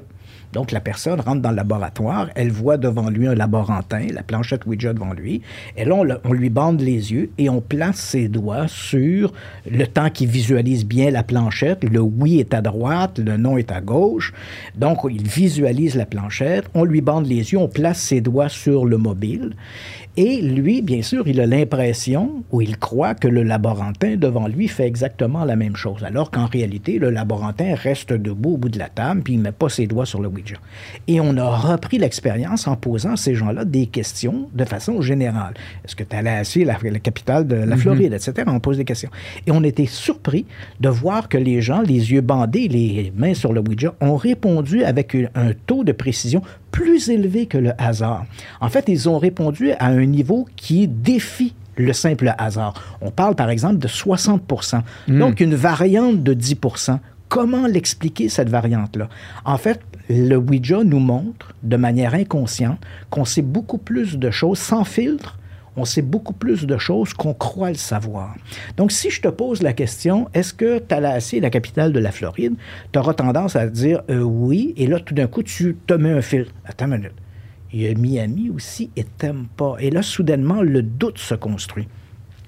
Mais notre invité qui avait les doigts sur le Ouija, lui, il allait à gauche ou à droite, il allait là où le Ouija mhm. poussait. Or, c'était son inconscient qui poussait mhm. vers le oui ou vers le non. Et l'expérience Ouija montre que de manière inconsciente, on sait beaucoup plus de choses. Si on, tu sais, quand l'expression de j'aurais dû écouter ma première voix ou ma première impression, ben c'est souvent cet inconscient qui nous parle. Donc, euh, le cumulatif de toute une série d'informations qui, dès qu'on commence à mettre un filtre, on sème le doute. Alors que dans le cas du Ouija, les gens y allaient de manière spontanée. Donc, le Ouija n'a pas révélé qu'on mhm. parlait avec les esprits, mhm. mais il a montré que de manière inconsciente, on sait peut-être plus de choses qu'on croit le savoir.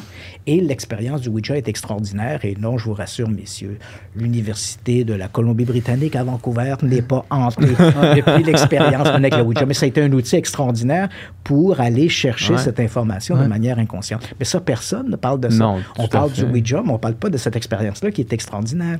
Récemment, je parlais à des gens, je disais, est-ce que vous avez déjà entendu parler de l'embouteillage visuel? Ah, personne n'a entendu parler de ça. Et pourtant, dans les recherches sur les sens cognitifs, c'est un élément marquant qui est très important pour comprendre les phénomènes paranormaux.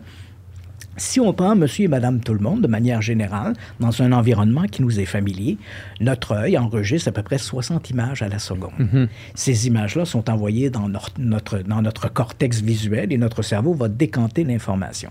Donc, dans un environnement qui nous est familier, on voit un chat passer.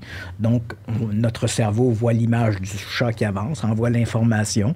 Et là, notre cerveau dit, OK, un animal à quatre, poids, à quatre pattes avec une queue, des mhm. oreilles pointues, c'est un chat. OK, on passe à la prochaine image. Et donc, on fait ça. Ça, c'est dans la mesure où ce que l'on voit, ou l'environnement dans lequel on se trouve nous est familier. Mais à mhm. partir du moment où ce que l'on voit ou ce que l'on perçoit ne fait plus partie de notre quotidien, notre cerveau met plus de temps à décanter l'information. Donc, il reçoit, l'œil lui continue de voir 60 images à la seconde, mais quand les images arrivent au cerveau, le cerveau met plus de temps. Donc, il va peut-être décanter une image sur deux, une image sur cinq, mais que fait-il des autres images? Mhm. Il les élimine. Il les garde pas pour les décanter par la suite, il les élimine. Tant et si bien que c'est comme si je regardais un film, la réalité que je vois lorsque je me retrouve dans un environnement qui ne m'est pas familier ou que je vois quelque chose qui ne m'est pas familier, c'est comme si je prenais un film et je retirais trois ou quatre images toutes les trois secondes ou les quatre secondes. Mhm. À la fin, je me retrouve avec un film qui me raconte une autre histoire que sa véritable histoire. Et ça, c'est extraordinaire parce que ça nous montre quand on est, par exemple, dans une maison hantée ou qu'on voit un ovni, on est généralement dans un environnement qui nous est pas familier. Mhm. Donc, on se retrouve, c'est la nuit, on est à l'extérieur en voiture, on voit quelque chose dans le ciel, on regarde, mais qu'est-ce que c'est? Et le temps que notre cerveau reçoit les images, on essaie de les décanter il y a, peut-être, aux côtés de cette grosse lumière blanche, il y a peut-être une petite lumière verte et une petite lumière rouge, mais mon cerveau ne les enregistre pas. Mm-hmm. Et au moment où je vais raconter l'histoire, au moment de restituer l'histoire, je vais dire, il y avait une lumière blanche et je suis certain qu'il n'y avait pas de lumière rouge ou de lumière verte qui aurait pu me laisser croire que c'était un avion. Et pourtant, elles étaient là. C'est simplement que mon cerveau ne les a pas enregistrées. C'est exactement la même chose avec mhm. les maisons hantées. Je me retrouve dans un environnement. Bien souvent, on me dit c'est une maison hantée. Hein, les gens visitent ça. Donc, il y a une espèce d'attente. Il pourrait y avoir mhm. quelque chose. Et là, soudainement, une porte se ferme. C'est le fantôme. Ce que mon cerveau n'a pas enregistré parce que j'étais dans un contexte particulier, c'est qu'il y avait un courant d'air. La fenêtre de, qui était dans la pièce d'à côté était ouverte, mais je ne l'ai pas vue. J'ai la certitude qu'elle était fermée et je recrée la réalité telle que mon cerveau l'a enregistrée. Mhm. C'est cette vérité psychologique qui parfois est très différente de la vérité factuelle. Mais à cause de cet embouteillage visuel, mhm. il y a plein d'informations qui est mise de côté dès qu'on se retrouve dans une situation inhabituelle. Mais ça, on n'en parle jamais. Mhm. Les chasseurs de fantômes préfèrent nous endormir avec euh, c'est l'esprit de Jean-Paul qui est venu se manifester puis il a brassé la vaisselle. bon, OK, parfait. Et moi, c'est drôle parce que excusez-moi de vous interrompre, mais je parle, je parle, je parle.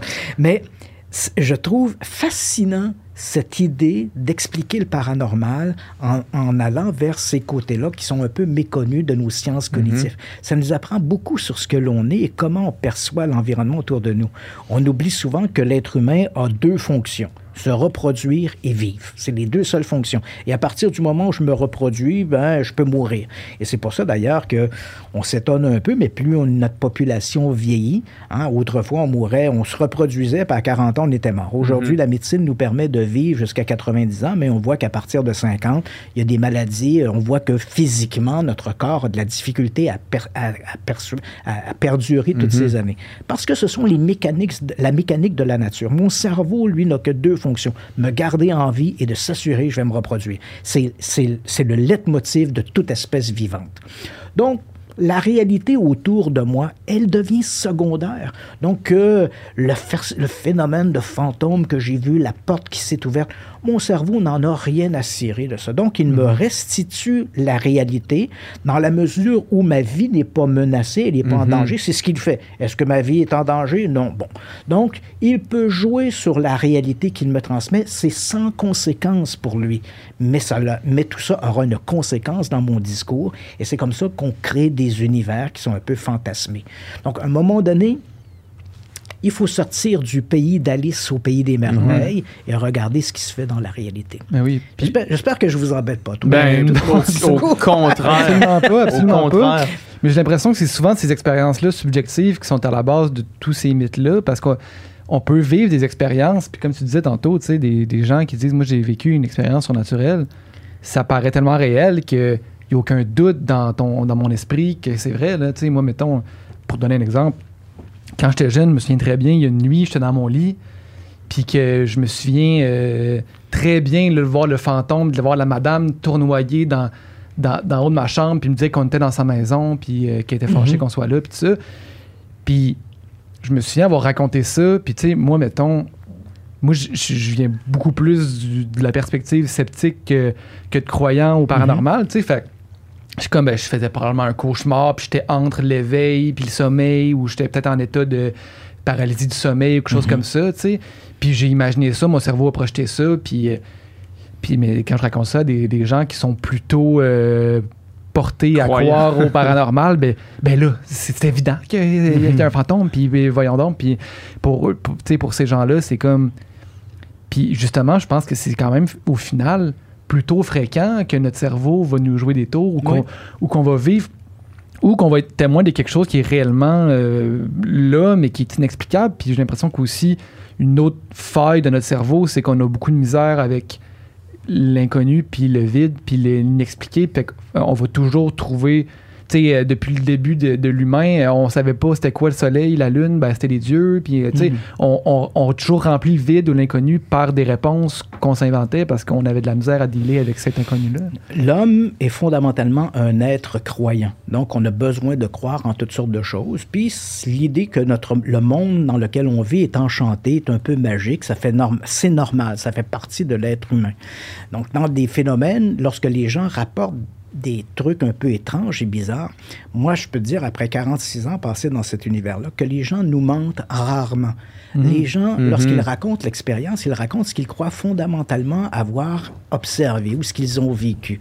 C'est notre interprétation qui, qui, qui est énorme. Hein. Des gens vont aller vers le, le revenant, d'autres vont aller vers une explication plus prosaïque, plus scientifique. Et en même temps, on dit souvent, nous voulons la vérité. Tu vis une expérience paranormale, t'en parles, je veux la vérité. Mais en réalité, bien souvent, on cherche un biais de confirmation. On veut que les gens nous disent, ben, tu as vécu une expérience vraiment paranormale. Et en même temps, c'est aussi le propre de l'être humain de ne jamais se mettre en cause lui-même. C'est toujours la faute de l'autre. C'est la transcendance. C'est pas moi, c'est l'autre. Mm-hmm. Donc, si je suis dans mon lit et je vois un phénomène paranormal, on se réveille la nuit, on a l'impression que quelqu'un à côté de notre lit, un scientifique dira, vous savez, il existe à peu près 200 parasomnies, donc 200 troubles du sommeil qui peuvent nous amener à les terreurs nocturnes, la mhm. paralysie du mhm. sommeil, les hallucinations, le cauchemar réveillé. Donc tous ces éléments-là peuvent affecter notre perception. Mais encore une fois, c'est le propre de l'être humain de dire non, c'est pas moi, c'est pas mes sens qui sont mis en, qui sont mis en cause, c'est l'extérieur, ça doit venir de l'autre. Et mhm. l'autre, c'est le fantôme, c'est les extraterrestres et c'est tout le reste. On voit ici non seulement des mécanismes de perception, mais on voit des mécanismes également qui répondent à ce que nous sommes intrinsèquement, donc des êtres croyants, et on a tendance à, à, être, avoir une, je dirais, une confiance exagérée sur notre perception. Donc, c'est toujours les autres qui sont dans, qui, qui, produisent ce que l'on observe ou ce qui se produit autour de nous. Mm-hmm. Donc, tout ça, il faut en tenir compte. Quand on discute avec les gens qui ont vécu des expériences mhm. paranormales, il faut respecter que ces gens-là croient l'expérience qu'ils croient fondamentalement. Fondamentalement, c'est une expérience qu'ils ont vécue, c'est une expérience empirique. Sauf que l'expérience empirique n'est pas une preuve scientifique. souvent, les gens disent ça. Ah, moi, combien de fois des gens m'ont dit qu'ils ne me connaissent pas très bien? Ils me disent Ah, si vous auriez vécu un phénomène paranormal, Monsieur Page, vous y croiriez. Mhm. Euh, non, j'en ai vécu quelques-uns pour lesquels j'ai pas trouvé d'explication et ça ne m'a jamais forcé à accepter les extraterrestres ou accepter les fantômes. Je pense que j'ai été peut-être abusé par mes sens. Voilà, j'avais cherché davantage de ce côté-là que du côté du fantôme, mais je respecte les gens qui vont dire, ben voilà, ce sont des fantômes. En même temps, on n'a pas la preuve scientifique de l'un ou de l'autre. C'est-à-dire, c'est plutôt une mécanique, c'est plutôt comment je me sens à l'aise. Moi, personnellement, si on me parle de fantômes, je me sens beaucoup plus à l'aise d'essayer de chercher une explication scientifique, alors que d'autres sont plus portés vers des explications mystiques ou ésotériques. Mais euh, dans un cas comme dans l'autre, on n'a pas l'explication finale. on ne l'a pas de toute façon. c'est ça, donc il faut respecter ces, positions. Juste le fait que, tu sais, que l'humain, tu sais, on est, je veux dire, mettons, euh, un, humain en état de psychose va voir des choses, puis je mhm. peux voir quelque chose qui est là, puis être aussi certain qu'il est réel que, que, toi devant moi, tu sais, puis ou sous l'effet de, de drogue hallucinogène, ça, avoir des, des visions. Fait que, tu sais, en partant de là, c'est comme on, on, sait pour un fait que on, on est capable, sous l'influence de, de, soit de, de de troubles ou de, substances ou, peu importe, de voir des choses d'en être vraiment 100% convaincu. Ce que tu dis tout est, intéressant, et c'est intéressant parce que c'est exactement le discours de la science. C'est-à-dire, comme par exemple, tu parles des drogues psychotropes. Bon, dans le domaine de la recherche scientifique, on a constaté que certaines drogues psychotropes permettaient de vivre des expériences assez proches des expériences de mort imminente. Mm-hmm. Et on sait que certains, euh, certains de ces psychotropes peuvent être liées à des, euh, des neurotoxines que notre cerveau, ben, des neurotoxines, des toxines que notre cerveau va lancer dans notre organisme. Donc, à un moment donné, tu dis, est-ce que quelqu'un en état de mort imminente, par exemple un accident de voiture, la personne se trouve dans un état, parce que la mort, c'est en fait, c'est un processus. Hein. pour certains, ça arrive en une fraction de seconde, mais souvent, le processus peut prendre quelques secondes ou quelques minutes. Donc, mm-hmm. lorsqu'on est dans un processus de mort, est-ce que notre cerveau n'est pas conscient que nous sommes en état de choc et va dorer la pilule, hein, à rendre plus acceptable que c'est la finalité mhm. et nous amener à cette idée que, oh, je me sens bien, je vois de la lumière. Bon. Et on sait que des drogues psychotropes sont capables de produire ces effets-là. Donc, au moment où on parle, et c'est ça qui est malheureux, parce que on est, il y a le, paranormal scientifique et le paranormal populaire. Le paranormal populaire, c'est immédiatement, non, c'est une vie après la mort mais en réalité, on ne le sait pas. Il y a mhm. dans la communauté scientifique des chercheurs qui croient que notre cerveau ne pourrait pas produire de tels effets et d'autres qui croient qu'il y aurait des, euh, des éléments chimiques que notre cerveau pourrait produire. Donc, le débat, il est sain et il a lieu en ce moment. Mhm. Mais on est loin de ce qu'on entend dans, l'homme, dans le discours mhm. de l'homme de la rue. Mais c'est ça, mais reste que faut, au final, la conclusion pour l'instant, c'est on le sait pas. Fait que n'importe qui qui avancerait de dire non, non, c'est sûr que c'est une ville après la mort, c'est sûr que c'est ici, c'est sûr. Ben, on est automatiquement dans l'erreur. On ne le sait pas. On, peut pas. Personne peut arriver puis prendre une position, dire c'est définitif, c'est ça qui se produit. On ne le sait pas encore. Il y a un discours qui se tient, il y a un discours qui se fait. C'est la même chose avec les fantômes. Hein. Est-ce que les revenants existent? Il y a des phénomènes qui sont très intrigants pour lesquels on a une bonne documentation, mais on comprend pas tout mais il faut donner une chance à la science. La science ne sait pas peut-être tout non plus. Là. la science évolue. On ne se rend pas compte. On a toujours l'impression qu'on est dans une science absolue. On a l'impression que la science de 2022, c'est la science absolue. Mais comme nos grands-parents, en 1960, croyaient qu'ils vivaient dans un monde où la science était absolue. Donc, il faut, toujours, il faut toujours se rappeler que la science, pour le moment, elle n'est jamais absolue. Il reste des choses à découvrir. Et ces phénomènes-là font peut-être, sont, sont peut-être la science de demain. Oui. Mais il faut aussi accepter que des gens voient dans ces phénomènes-là une forme, une intervention surnaturelle, divine, mystérieuse. Puis en même temps, il faut, il faut accepter ça avec euh, bienveillance. Les gens nous racontent une expérience, on écoute avec bienveillance ce qu'ils racontent, sans pour autant pouvoir trancher de manière définitive. Ce qui est malheureux dans le domaine du paranormal, et euh, je sais que je parle beaucoup, là. Mais ce qui, est, troublant dans le domaine du paranormal, c'est que, et c'est peut-être, bon, euh, est-ce que c'est la COVID, est-ce que ce sont les médias sociaux, mais on dirait qu'on a, moi, je suis un vieux monsieur, là, mais je me rappelle dans les années 70 ou les années 80, quand on, à l'époque on s'intéressait au paranormal, on avait bien sûr des extrémistes sceptiques, on avait mhm. des extrémistes croyants, mais on avait une part de gens euh, qui étaient partagés, du genre on ne le sait pas. Et on pouvait se réunir, discuter, échanger, et puis on le faisait avec bonhomie, on le faisait dans un sentiment de, euh, de bienveillance. Et euh, on échangeait, même si on n'était pas d'accord forcément avec notre vis-à-vis. Et aujourd'hui, ces réunions-là ont à peu près disparu. On a l'impression que les gens dans cet univers-là se sont polarisés, les discours se mhm. sont polarisés. Et euh, aujourd'hui, il n'y a, a, plus place à la discussion. On a des sites de gens qui croient aux ovnis, aux extraterrestres, d'autres qui croient aux fantômes. Et si vous intervenez dans l'une ou l'autre de ces tribunes en disant, ben, vous savez, l'expérience qui a été menée, ben alors, c'est immédiatement, on va vous rejeter. Vous allez être, euh, vous allez être floché, pour mm-hmm. utiliser l'expression, parce qu'on ne veut pas discuter de ça. De mentionner les expériences qui se faisaient, comment notre cerveau perçoit la réalité. Il y a une expérience qui a été menée tout récemment par un type qui s'appelle Olaf Blanc. Olaf Blanc est le directeur du département de recherche en neurologie de l'Institut Polytechnique international de Lausanne, en Suisse. Olaf Blanc, ce qu'il a fait, il a pris des gens qui souffraient légèrement d'épilepsie. Pourquoi légèrement d'épilepsie? Parce que les gens qui ont cette pathologie présentent un état assez semblable à monsieur et madame tout le monde en état de, en état de fatigue. Donc, moi, quand je suis fatigué, vous, messieurs, quand vous êtes fatigués, ben, on présente une pathologie qui est voisine des gens qui souffrent très mhm. légèrement d'épilepsie.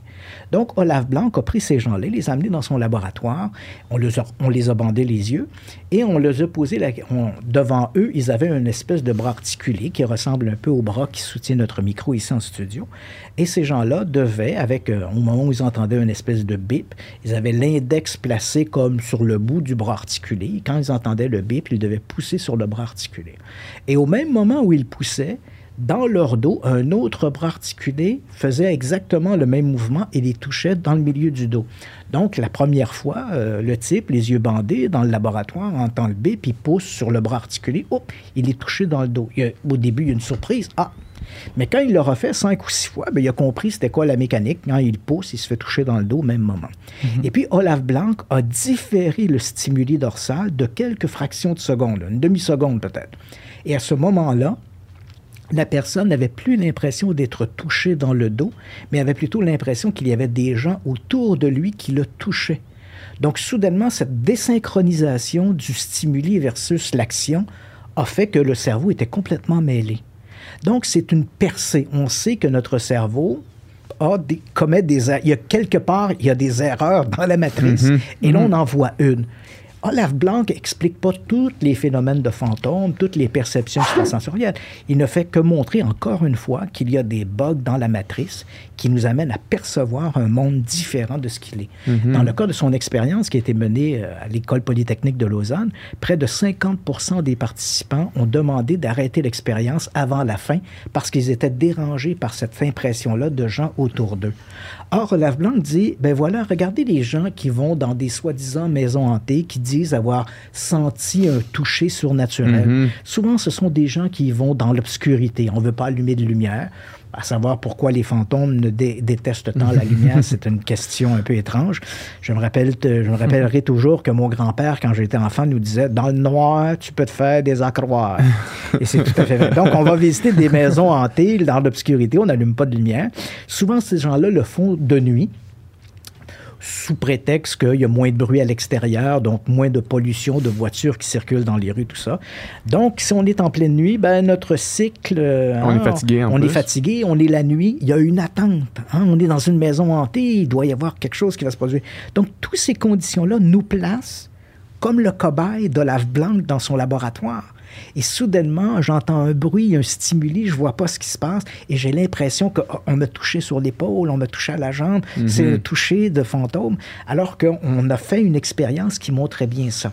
Je me rappelle, encore une fois, ça a été publié dans, des périodiques scientifiques. Je me rappelle que l'un des titres était Un scientifique reproduit des fantômes en laboratoire. C'est un peu court. Je pense que le phénomène des fantômes. C'est un peu court. C'est un, peu court. Je pense que le phénomène des fantômes est plus complexe que ça. Mais Olaf Blanc a mis un peu le pied dans la porte. Hein. Il nous ouvre sur une perspective qui nous montre que la science ne sait pas tout, qu'il y a des bugs dans la mémoire. Mm-hmm. Et qu'est-ce qu'il y a de quel est le dénominateur commun à toutes les expériences paranormales? Le témoin. C'est le témoin. Donc, il faut regarder le témoin. Il est le moteur de notre vision que l'on a du paranormal. Mm. Mm. Puis, quelqu'un qui croit au paranormal dur comme fer ou qui croit aux théories du complot, tu sais. On s'en va. c'est ça, c'est extrêmement difficile d'avoir une discussion rationnelle puis de faire changer d'avis cette personne-là.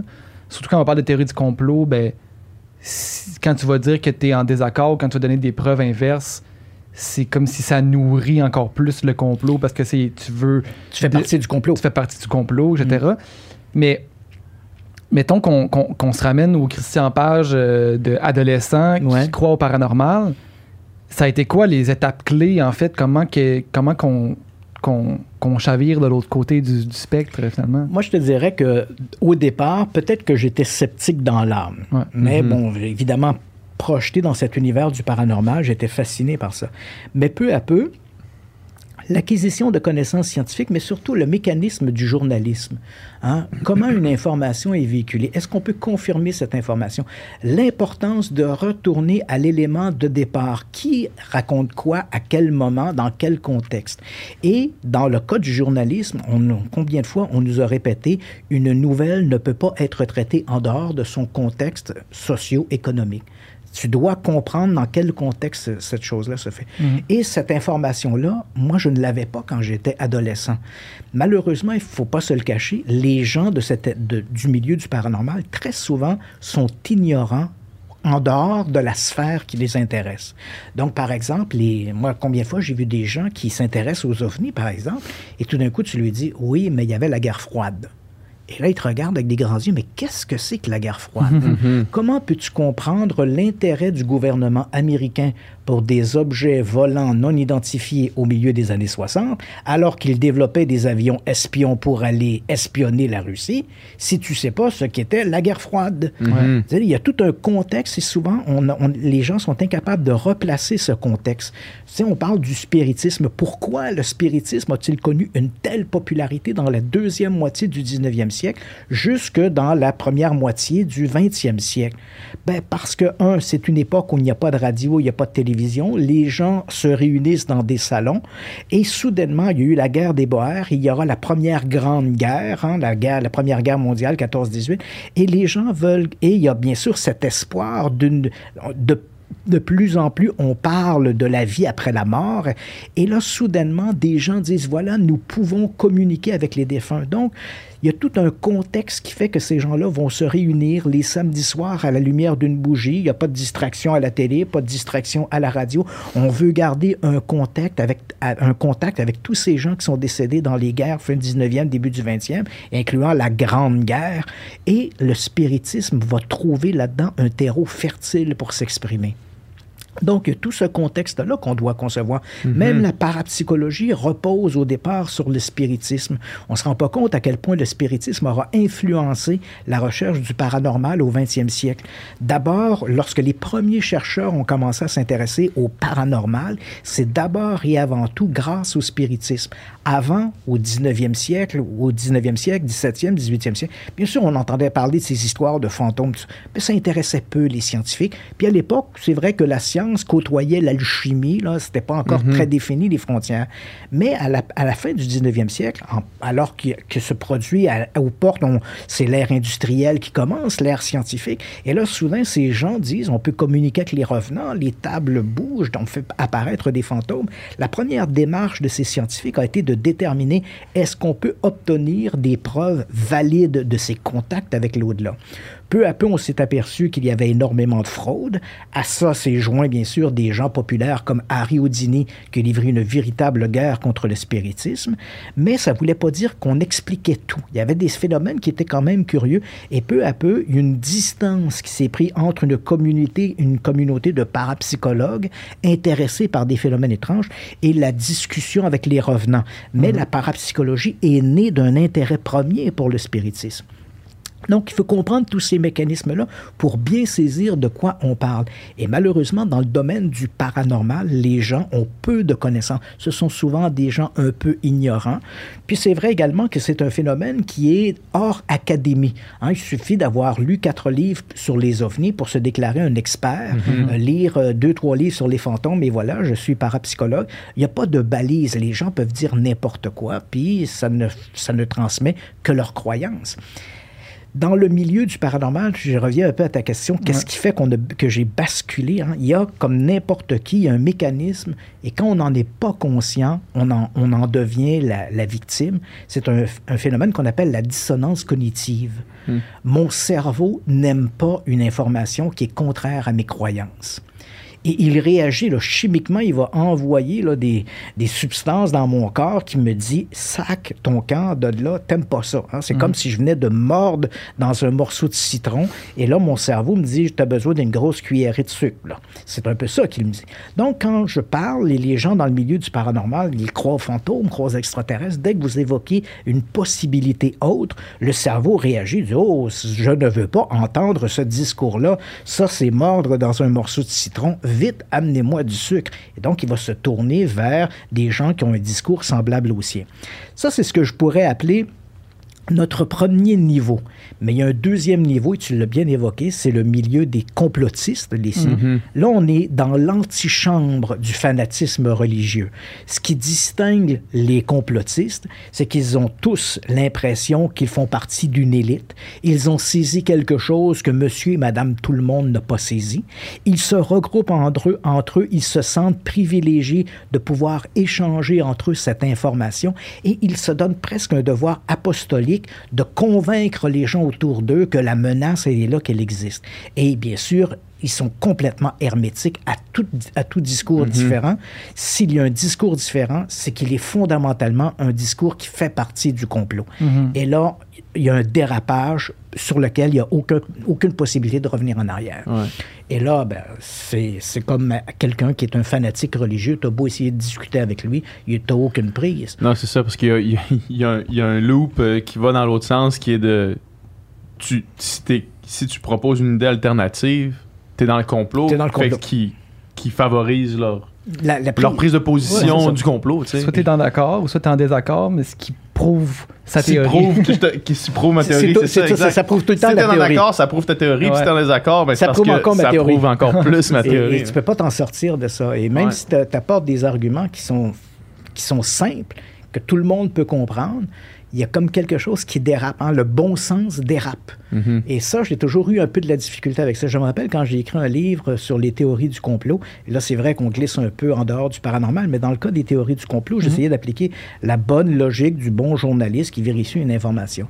Et il y avait un principe qui était assez simple, notamment lorsqu'on parlait du World Trade Center. Je disais, oublions, on a ici, là, autour de la table, on n'est on pas forcément des gens, des spécialistes de l'aviation, pas des spécialistes mhm. des matériaux, spécialistes des explosifs, du kérosène. Mais allons vers quelque chose de beaucoup plus simple pour faire une, une, organisation comme celle-là, donc faire tomber les tours du World Trade Center, il faut une grosse organisation parce qu'il faut falsifier des avions, falsifier les rapports radars. Il faut que, bon, on a beau penser à un missile qui a été lancé, ça demande une grande organisation. Puis des gens qui vont aller poser des explosifs dans le World mm-hmm. Trade Center, qui vont coordonner leurs efforts pour que tout ça tombe en même temps, tout ça, avec les avions qui rentrent dedans. Donc, combien de gens à peu près on aurait eu besoin pour monter un tel complot, à la fois pour les tours du World Trade Center, le Pentagone et bien sûr l'avion qui s'est écrasé en Pennsylvanie? Mettons, le grosso modo, essayons d'être... Euh, d'être pessimiste, puis disons 1000 personnes, minimalement 1000 personnes, probablement plus, parce que mm-hmm. là, il y a les contrôleurs aériens, les faux documents, les, mais mettons 1000 personnes. Je ne sais pas dans quel monde vous vivez, mais dans le mien, l'argent est très important. Et dans ces 1000 personnes... Il n'y a personne mhm. qui... tu dis dans ces 1000 personnes. L'événement, c'est septembre 2001. Donc aujourd'hui, on est 21 ans après les faits. Or, on sait que malheureusement, une personne sur deux et demi, disons pour faciliter le discours, qu'une personne sur trois sera atteinte dans sa vie d'un cancer et 50% des gens atteints d'un cancer vont décéder. Donc, si je prends qu'il y avait 1000 personnes qui ont pris part au complot du World Trade Center, aujourd'hui, de ce nombre-là, il y en a au moins 32 qui sont décédés d'un mm-hmm. cancer.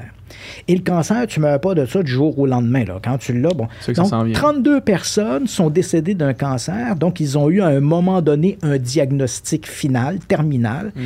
Et ces gens-là, qui avaient peut-être de la famille, des enfants, ces gens-là avaient un secret qu'ils auraient pu monnayer pour des millions de dollars qui ont décidé d'amener avec eux ah, dans leur tombe. Alors que la, personne, en toute logique, dirait, ben gars, moi, je vais mourir demain, ça donne quoi, là? Tu sais, je vais vous le dire. Voici les gens qui étaient impliqués. Vous me donnez 20 millions, puis euh, je vais redistribuer ça à ma famille. C'est, la mécanique, c'est simple. On n'a même pas réussi à garder l'identité secrète de Deep l'informateur du projet du Watergate. Alors, tu sais, si on a 1000, puis là, il n'y avait qu'une personne impliquée. Là, on en a des, on a millions, on a 1000 personnes d'impliquées, et soudain, pas une qui parle.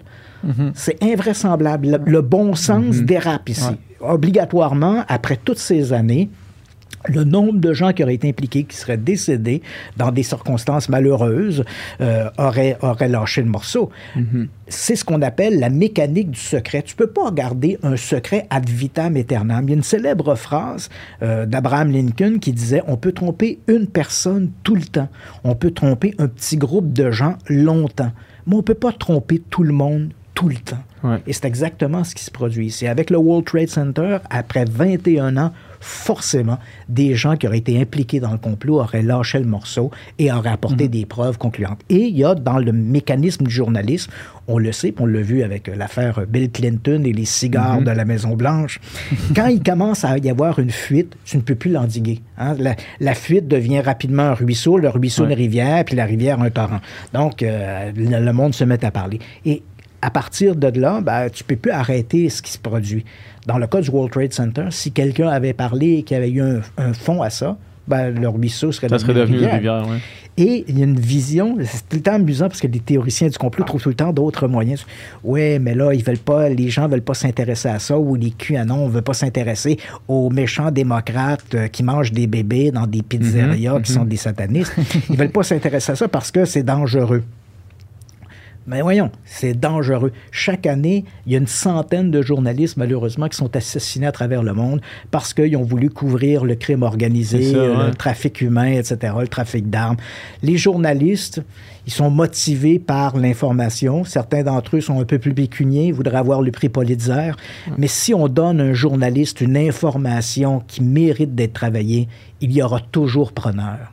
Donc, mhm. si des histoires comme QAnon, c'est allé nulle part, le World Trade Center, c'est allé nulle part, ben, c'est parce qu'il n'y avait rien derrière ça. Sinon, des journalistes, des journalistes sérieux, rigoureux, ce serait intéressant, ça. Oui, effectivement.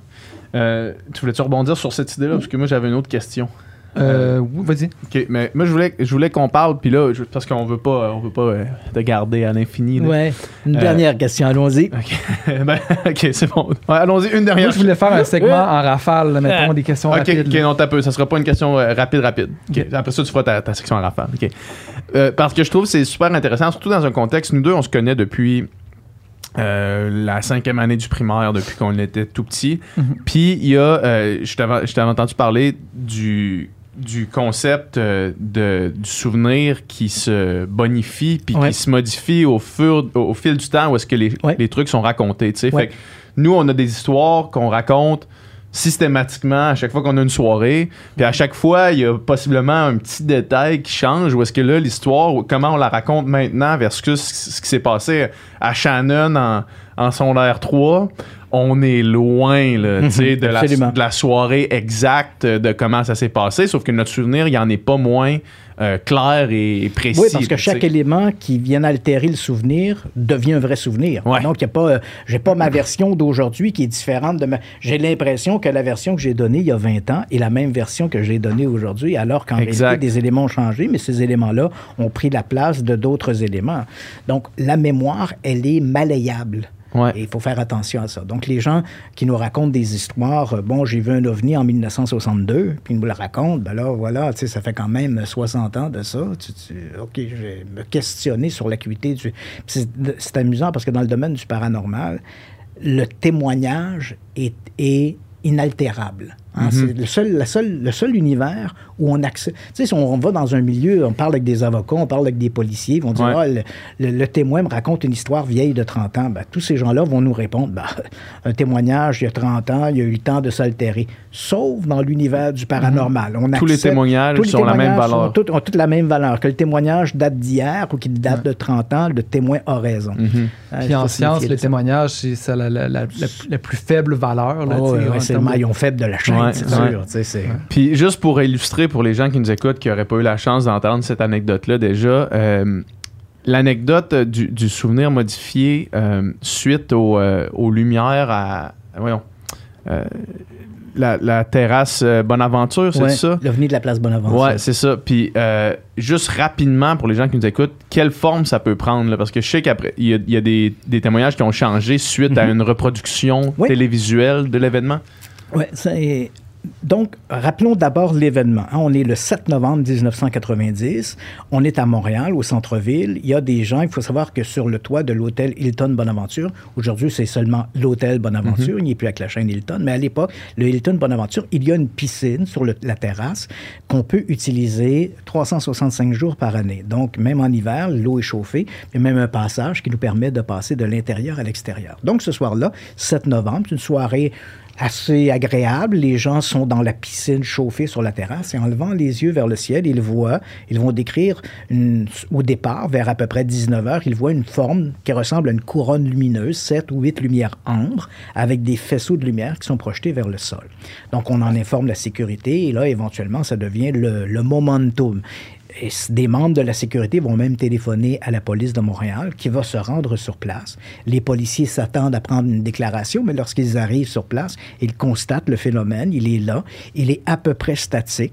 Hein. Tous les témoins sont unanimes. Il s'agit de couronne lumineuse. Elle a un peu bougé de l'hôtel. Euh, elle a bougé, on a l'impression qu'elle a bougé du bâtiment de la bourse vers un peu la, la place Bonaventure, mais c'est euh, un arc d'un degré dans le ciel, c'est très minime, mais l'objet est statique. Là, donc, les policiers sont là, euh, éventuellement la GRC va se rendre sur place, le ciel étant de, de, législation fédérale, donc on va appeler la GRC, et ces gens-là vont observer le phénomène jusque peu à peu, le phénomène diminue en intensité et vers 22 heures, le phénomène a complètement disparu.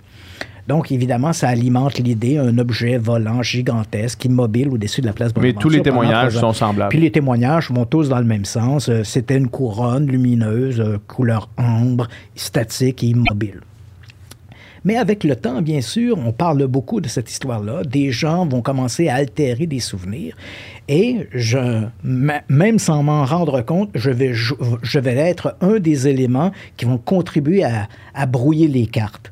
Euh, au milieu des années 2000, c'était 2004-2005 à peu près, euh, on me demande de faire une série dossiers mystères pour Canal D. Alors à ce moment-là, on regarde des événements qui se sont produits au Canada et principalement au Québec qui seraient mystérieux et l'incident de la place Bonaventure était l'un d'entre eux. Donc on fait une reconstitution de ça.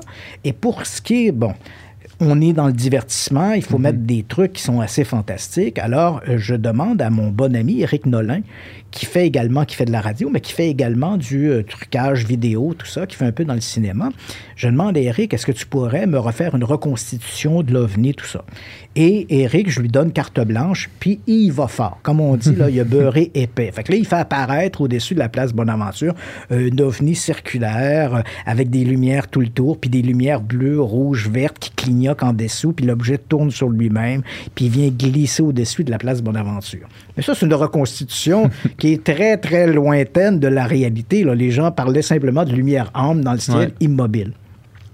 Or, après la diffusion de Dossier Mystère en 2005, je m'aperçois que des gens vont raconter qu'il était à l'hôtel Bonaventure, ce qui est bien possible. Mais là, soudain, ils ne parlent plus de lumière ambre statique. Quand ils disent Ah, j'étais sur la place Bonaventure, j'ai vu cet objet-là arriver. Il était rond, circulaire, avec des lumières bleues, rouges en dessous qui clignotaient. Donc, le souvenir qu'ils racontent n'est plus le souvenir de l'événement, mais c'est le souvenir de la reconstitution qu'ils ont vue à la télévision qui s'est soudainement amalgamé avec leur témoignage. Mhm. Et ça nous montre à quel point le témoignage, il est fonction un, de l'expérience elle-même, mais mhm. ensuite de ce que les gens diront, ce qu'ils vont raconter. Donc, il y a tous ces éléments-là qui vont mhm. être contribués à, altérer le témoignage. Il y a une histoire similaire euh, que j'avais entendue aux États-Unis, puis c'était probablement que, que, tu la connais, là. Puis c'était deux gars, en fait, qu'une nuit, ils s'étaient dit on va jouer un tour à la ville ou village, puis ils ont fait monter des ballons, puis qui, qui, qui flambaient, puis ça faisait des lumières, tu sais. Puis ils ont appelé la radio locale, puis ils ont dit Regardez, il y a de quoi d'inexplicable dans le ciel, c'est vraiment bizarre, je pense que c'est des ovnis, je pense que c'est des. Non, tu sais. Puis là, pour alimenter, justement, créer une espèce d'événement, puis là, c'était comme justement un genre de ligne ouverte de nuit, tu sais. Puis là, il y a d'autres mondes qui appelaient Hey, moi aussi, je vois ça, non, non, non. Puis là, bon, le lendemain matin, euh, il en parle un petit peu dans les nouvelles locales. OK, événement étrange cette nuit, lumière dans le ciel. OK, puis là, plus le temps avance, plus la semaine avance, puis là, plus en plus de gens qui viennent raconter les événements, puis ah non, mais moi j'ai vu ça, puis moi je l'ai vu là, mm-hmm. euh, se déplacer à 300 km/h, puis moi j'ai. C'était de plus en plus farfelu, puis de plus en plus exagéré. Étoffé. Ce que, étoffé, ce que les gens avaient vu. Puis, à un moment donné, après un bout de temps, ben là, les deux gars qui, avaient un, en bon français, un prank, euh, on fait, ben là, ça prend des proportions, puis là, ça, devenait gros, cette affaire-là, puis ça en parlait, puis là, ça prend des proportions qui n'ont pas de bon sens, on va le dire que c'est nous autres, puis... Ils n'ont pas été crus. Ça va été là, puis exactement, ils sont sortis, puis ils ont dit, ben non, c'était juste nous autres, on a fait flamber des ballons pour, pour jouer un tour, puis là, ça, commence à être trop gros. Puis là, les gens voulaient pas croire. Non, non, moi, je sais ce que j'ai vu. Moi, j'ai vu ça, puis je l'ai vu se déplacer, puis j'ai vu telle affaire. Moi, il est arrivé proche de moi. Puis non, non, non. Puis finalement, cette histoire-là était inarrêtable, même après avoir dit non, non, c'était juste nous autres. Là, ben, comme Dans le domaine du paranormal, on, retrouve ça souvent, ce genre de truc-là. Donc, des gens qui ont falsifié une maison hantée, qui expliquent le canular, mais on ne veut pas croire ça. Je te donne un exemple dans le domaine des ovnis. Euh, on est dans les années 90, euh, fin des années 80, début des années 90. Il y a une vague d'ovnis sur la Belgique. Tout le monde voit des objets étranges dans le ciel c'est amusant parce qu'on voit aussi le courant. Hein. À l'époque, il y a eu les soucoupes volantes les années 70. Ensuite, euh, les ovnis en Belgique, les gens disaient ressemblaient à des triangles. Ben là, tout le monde voyait des triangles. Mm-hmm. Et là, depuis quelque temps, comme l'armée américaine dit qu'ils ont vu un ovni qui ressemblait à un tic-tac, les gens se mettent à voir des tic-tac partout. Mais dans le cas des ovnis belges, par exemple, les gens disaient que c'est des objets, des triangulaires lumineux. Ben, triangulaires lumineux, un avion dans le ciel, les trois lumières euh, ressemblent à des triangles. Là, bon. Mm-hmm. Fait qu'à un moment donné, il y a un type pour alimenter la discussion au travail, a pris un morceau de styromousse, il a mis trois lumières dessus, puis il l'a lancé en l'air, puis il l'a pris en photo. C'est devenu euh, la photo, on l'appelait la photo de Petit Rochin. Donc, le type a, pris son image, il l'a amené à son, à son travail, à l'usine, puis il l'a affiché sur le, sur le babillard. tout le monde parlait de ça et éventuellement, l'histoire est devenue plus grande. Mm-hmm. Des gens ont commencé à parler de ça dans les journaux, une photo extraordinaire à Petit Rochin. Puis là, il y a une organisation locale en Belgique, la SOBEPS, hein, qui ont pris la photo, ils l'ont analysée, ils ont fait intervenir des experts. Et là, tous les experts étaient unanimes. Cette photo-là était extraordinaire la façon dont les lumières étaient diffuses aux extrémités ne pouvait pas être un flou à la photo, c'était forcément de l'énergie électromagnétique, ça n'en finissait plus. Et puis, à un moment donné, dix ans après les faits, le type en question, Patrick Maréchal, a sorti la diapo et dit Ben non, pas du tout.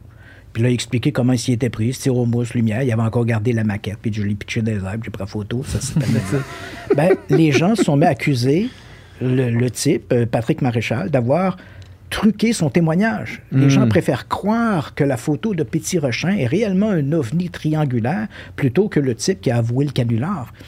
Et ça a été la même chose, bah, probablement vous vous rappelez pas de ça parce que vous êtes trop jeune, mais au milieu des années 90, il y a eu une affaire de l'autopsie de l'extraterrestre où on avait montré à la télé des images d'un soi-disant extraterrestre qu'on avait capturé à Roswell, puis on l'avait autopsié, puis on a fait plein d'émissions là-dessus. Claire Lamarche a fait deux spéciales à la télé pour parler de cette histoire-là. Et éventuellement, le type, euh, c'est un coup d'argent, il l'expliquait, il dit non, non, c'est un mannequin en caoutchouc, on l'a ouvert. Euh, bon, peut-être. Mais là, les gens, non, non, non il faut que c'est un coup monté par le gouvernement. Ce type-là dit que c'est pas vrai, mais c'était vrai. Donc, les gens veulent croire encore, malgré les aveux de Cadular, on veut croire à la réalité d'un événement plutôt. Ouais.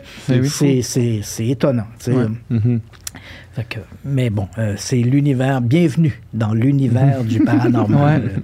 Mais c'est fascinant. Le fait qu'il y, a quand même des phénomènes qu'on n'arrive pas à expliquer ah mérite notre intérêt. Mais en même temps, il faut donner une bonne part à la science. Hein. Laisser la science, la, science d'aujourd'hui n'a pas les réponses à tout, mais demain, on verra ce qu'elle exact, aura ça. Moi, j'ai pour dire que la science peut ou va tout expliquer. Éventuellement. éventuellement. Puis souvent, même la science, lorsqu'elle découvre des choses, ça pose de nouvelles, de nouvelles questions. Hein. On le avec la, physique quantique. On, a, on est arrivé avec la physique quantique et la physique quantique a ouvert de nouvelles questions. Les recherches en astronomie, on, place des télescopes. On a passé de Hubble à James mm-hmm. Webb. On a envoyé des sondes sur Mars et les découvertes nous amènent à nous poser de nouvelles questions, mettent en relief de nouveaux phénomènes inexpliqués ou inexplicables pour le moment. Mm-hmm. Mais qu'en sera-t-il dans 10 ans, dans 20 ans? Il faut repousser les frontières de la connaissance humaine. La science est en constante évolution, mais quelque chose qui a fait ses preuves c'est la méthode scientifique. absolument.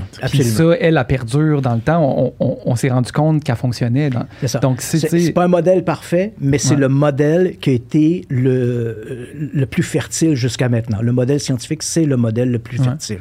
Donc, même s'il n'est pas parfait, euh, Donc, je pense qu'il faut le conserver. Mm-hmm. Face à justement une expérience comme ça, si, d'essayer d'être capable de le, démontrer par cette méthode-là, ben ça, ça, va faire un tri quand même. Absolument, absolument. Je voulais, là, je pense qu'on n'a plus de temps. Là, on a quand même dépassé déjà euh, l'heure qu'on s'était dit. J'aurais juste voulu faire un segment en rafale, de vous poser des. OK. des à vous encore euh, quelques, quelques, minutes. Ouais. en fait, parce que tantôt, on a parlé du World Trade Center, tu sais, puis euh, je me demandais, tu sais, puis là, on, essayons justement de, de, de passer d'une à l'autre rapidement, mais je me demandais, tu sais, certaines des théories du complot les plus célèbres, mettons, euh, ce serait fun de savoir pourquoi peut-être ça tient pas la route ou d'où ça vient ou euh, tout ça. sais Fait que euh, je vous en lance une coupe. Allez. Tu sais, mettons Area, Area 51. Les zones 51. Ouais. Ça, d'où ça vient, pourquoi on pense qu'il y a des ovnis, puis pourquoi que pourquoi que c'est ça? La zone 51, elle existe bel et bien. Hein. C'est au, départ, euh, la zone a été construite dans les années 50. C'était un consortium entre Lockheed, l'armée américaine et la CIA. Ça avait servi durant la Deuxième Guerre mondiale comme un lieu d'entraînement. Il y avait quelques baraquements. Et puis, dans les années 50, on a rénové les endroits, on a rebétonné les pistes et, l'idée était de développer un avion espion. Mm-hmm. C'est là qu'on a développé l'avion U-2 en 1954. Et ensuite, on a passé avec le SR-71 Black D'autres avions, la technologie des avions furtifs. Donc, c'est un endroit de développement en avionique ultra secret de l'armée américaine. Pour le comprendre, c'est la force, la force, les forces américaines, comme n'importe quelle force militaire, jouent sur le secret de leur armement. C'est un peu l'effet de surprise. Et dans les années 80, en 1989, un individu, un menteur, en fait, un menteur euh, pathologique, un type qui s'appelle Robert Lazare, mm-hmm. a raconté qu'il avait travaillé dans cette base. C'était là Joe Rogan, d'ailleurs, Donc, euh, on a la base la base ne fait aucun doute, elle existe, on développe des avions. Et ce type-là, Bob Lazar, en 89, dit voilà, moi, j'ai travaillé quelques mois sur cette base militaire d'Area 51. En fait, pas nécessairement, pas directement à la base. Il dit qu'il y avait une dépendance de l'autre côté de la montagne, qui, est à Papoose Lake, un secteur qu'il dit qui s'appelait S4. Et il dit là, il y a des hangars qui étaient creusés dans la montagne, puis j'ai travaillé, il y avait neuf soucoupes volantes. Moi, j'ai travaillé sur l'une d'entre elles. L'idée était de faire de la rétro-ingénierie. Donc, on démontait ces appareils-là pour comprendre comment ils fonctionnaient. C'était des engins d'origine extraterrestre. Bon, et à partir de là, bien évidemment, les, les amateurs d'OVNI ont sauté là-dessus, théorie un peu du complot, c'est fantastique, on a des secoupes volantes. Puis ça s'inscrivait également dans une pensée. Hein. Depuis les années 50, les Américains croient que, euh, beaucoup d'entre eux croient que le gouvernement sait plus sur les OVNI qu'il n'en dit, que peut-être même qu'on aurait, aurait récupéré des engins accidentés comme à Roswell, tout ça. Donc ça s'inscrivait dans une espèce de folklore populaire. Et ce Lazare ne faisait que confirmer ces éléments-là. Mais la problématique de Lazare, c'est dès qu'on vérifie un peu ces allégations, tout tombe les unes derrière les autres. Et pour, pour accepter ce qu'il raconte, il faut mettre du complot dans le complot qui s'explique mhm. par le complot. Là. À un moment donné, tu ne mhm. peux pas faire ça. C'est Bob Lazare qui dit, bon, voilà, je suis ingénieur, je suis diplômé de la Caltech et des diplômés également du MIT. Tu peux pas être diplômé de la Caltech et du MIT en même temps. Ça se peut pas, ça. Ensuite, quand on vérifie les registres, il est enregistré ni à l'une ni à l'autre. c'est ben, facilement vérifiable. Voilà, ça. Mais non. Ils m'ont enlevé. Voilà, exactement. Ils m'ont effacé. Ah, me semble que c'est un peu curieux. Il n'a jamais été membre d'aucune association. Sur aucune photo de finissant. dans aucun... Sur aucune photo de finissant. Personne ne se rappelle de lui. voilà. Et, avant de devenir euh, ingénieur à la zone 51, il a dû travailler ingénieur quelque part. Il devrait être membre d'une association d'ingénieurs avant de. Non, on ne trouve pas ça non plus. Ah, il m'a encore effacé. Donc, ça mhm. devient une absurdité. Et là, pour croire ça, c'est de rendre les services de renseignement omniscients. Ils sont capables de tout, mhm. t'effacer. Ils ont quasiment un stylo pour effacer ta mémoire. Là, c'est comme, c'est ridicule. Et continue de croire ça, ben, écoute, c'est encore une fois, c'est la dissonance cognitive. Plus mhm. tu apportes d'arguments, ben, plus ces arguments-là sont contredits, puis on, préfère croire Robert, Robert Bob Lazare plutôt qu'une réalité qui, qui, est là. Le type nous a menti, nous raconte des bobards depuis les années 50. Les gens disent, ah ouais, il a réussi un test de polygraphe. Ben, Ted Bundy aussi, hein, je veux dire, ça ne l'a pas empêché d'être un tueur en série. Posez-vous la question pourquoi le test du polygraphe n'est-il pas admis devant les tribunaux? Ben, Parce que de temps en temps, il y a des gens, des bons menteurs qui réussissent à, traverser le test du polygraphe. Puis il y a même des trucs pour pouvoir passer le test du polygraphe. bon, voilà. Puis là, euh, récemment, je pense que l'armée américaine a comme diffusé, déclassifié des, des vidéos. Des vidéos d'OVNI. Puis là, il y a beaucoup de monde qui, ont, qui, qui, qui, qui projette là-dedans des, des, des les extraterrestres, tout ça. Oui, ça, on fait, on fait, on, a fait, les amateurs d'OVNI aiment, faire beaucoup de kilométrage sur pas grand-chose. Hein. Mhm. D'abord, ça commence en 2017. Il y a une information qui est de qualité, là, quand même. En 2017, le New York Times nous apprend que le gouvernement américain s'est intéressé à maintes reprises, de manière occasionnelle, à la question des OVNI, contrairement au discours officiel qui est de dire on a retiré nos billes de la question des OVNI en 1969. Les conclusions été publiées début 1970, puis on n'avait rien trouvé de très intéressant. En fait, on avait trois grandes conclusions. La fin du projet Blue Book, qui s'est pas appelé toujours Blue Book. en 1947, ça s'appelait d'abord le projet Sign, c'est devenu le projet Grudge, ensuite le projet Blue Book, et en 1969, après 22 ans d'enquête, en pleine guerre froide, donc les Américains avaient mhm. intérêt à savoir ce qui volait au-dessus des États-Unis, donc on met fin à ça. Et pourquoi 69? Ben parce qu'on a cesse d'utiliser des avions espions, on passe aux satellites. Mhm. Donc ça devient moins intéressant. Donc on tire nos billes, puis on dit, ben voilà, on s'intéresse plus à la question des ovnis. Et ce qu'ils disent, c'est, on n'a jamais nié, contrairement à ce que, au discours des amateurs d'ovnis qui disent Oh, le gouvernement nie l'existence des ovnis, pas du tout. En 1960, fin 69, publication 70, ils disent euh, non, non, on a étudié 12 618 observations d'OVNI. Sur les 12 618, il y en a 701 pour lesquelles on n'a pas trouvé d'explication. Donc, c'est un aveu mhm. noir sur blanc qu'il y a un phénomène OVNI. Ils disent de ce nombre de non-identifiés, on n'a rien vu qui menace la sécurité nationale. Et enfin, rien dans ces cas de non-identifiés témoigne d'une technologie supérieure d'origine extraterrestre. On n'a pas mhm. vu ça. Donc, voilà. Et à partir de là, si on envoyait une demande citoyenne au gouvernement américain, euh, au département de la Défense sur les ovnis, la réponse était toujours la même. On a cessé de s'intéresser aux ovnis avec la fin du projet Blue Book. Voilà qu'en 2017, le New York Times publie un article en disant c'est pas tout à fait vrai. Le gouvernement américain s'est intéressé de manière plus ou moins cyclique au phénomène OVNI et en particulier entre 2007, fin 2007, début 2008 et 2012, ils avaient un programme dont l'acronyme voulait dire Programme d'identification avancée des, euh, des menaces aérospatiales et le programme ATIP. Et donc, ils ont, c'est un projet qui était quand même modeste. Hein. On parle ici de 20 millions sur 4 ans et demi à peu près.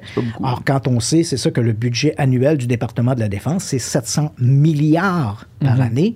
Ben, un projet de 20 millions sur 4 ans, c'est pas grand-chose. On voit que là, ouais, c'est de la monnaie du fond d'une poche. Bon, bref, on s'est intéressé à ça. Et en même temps que l'article est sorti, on nous a présenté trois vidéos qui, somme toute, on nous dit que c'est extraordinaire, mais en réalité, pour l'œil le commun des mortels, on voit rien. C'est une image en noir et blanc, puis on voit un point noir au milieu. Puis là, t'as beau entendre le pilote derrière qui dit Oh, c'est fantastique. L'effet wow, c'est pas une preuve scientifique, ça. L'effet wow. Oh, mm-hmm. wow, c'est beau, c'est ça. Bon, donc, on voit pas grand-chose. L'objet qui qu'on voit à l'écran, c'est une image qui a été captée par le radar. On a des données télémétriques et les données télémétriques nous disent que c'est un objet qui se trouve à un kilomètre de distance, qui se déplace à la vitesse de 500 km/h, à la vitesse finalement d'un autre avion. Il n'y a rien, rien d'extraordinaire là-dedans. On ne voit pas de technologie extraterrestre. Mm-hmm.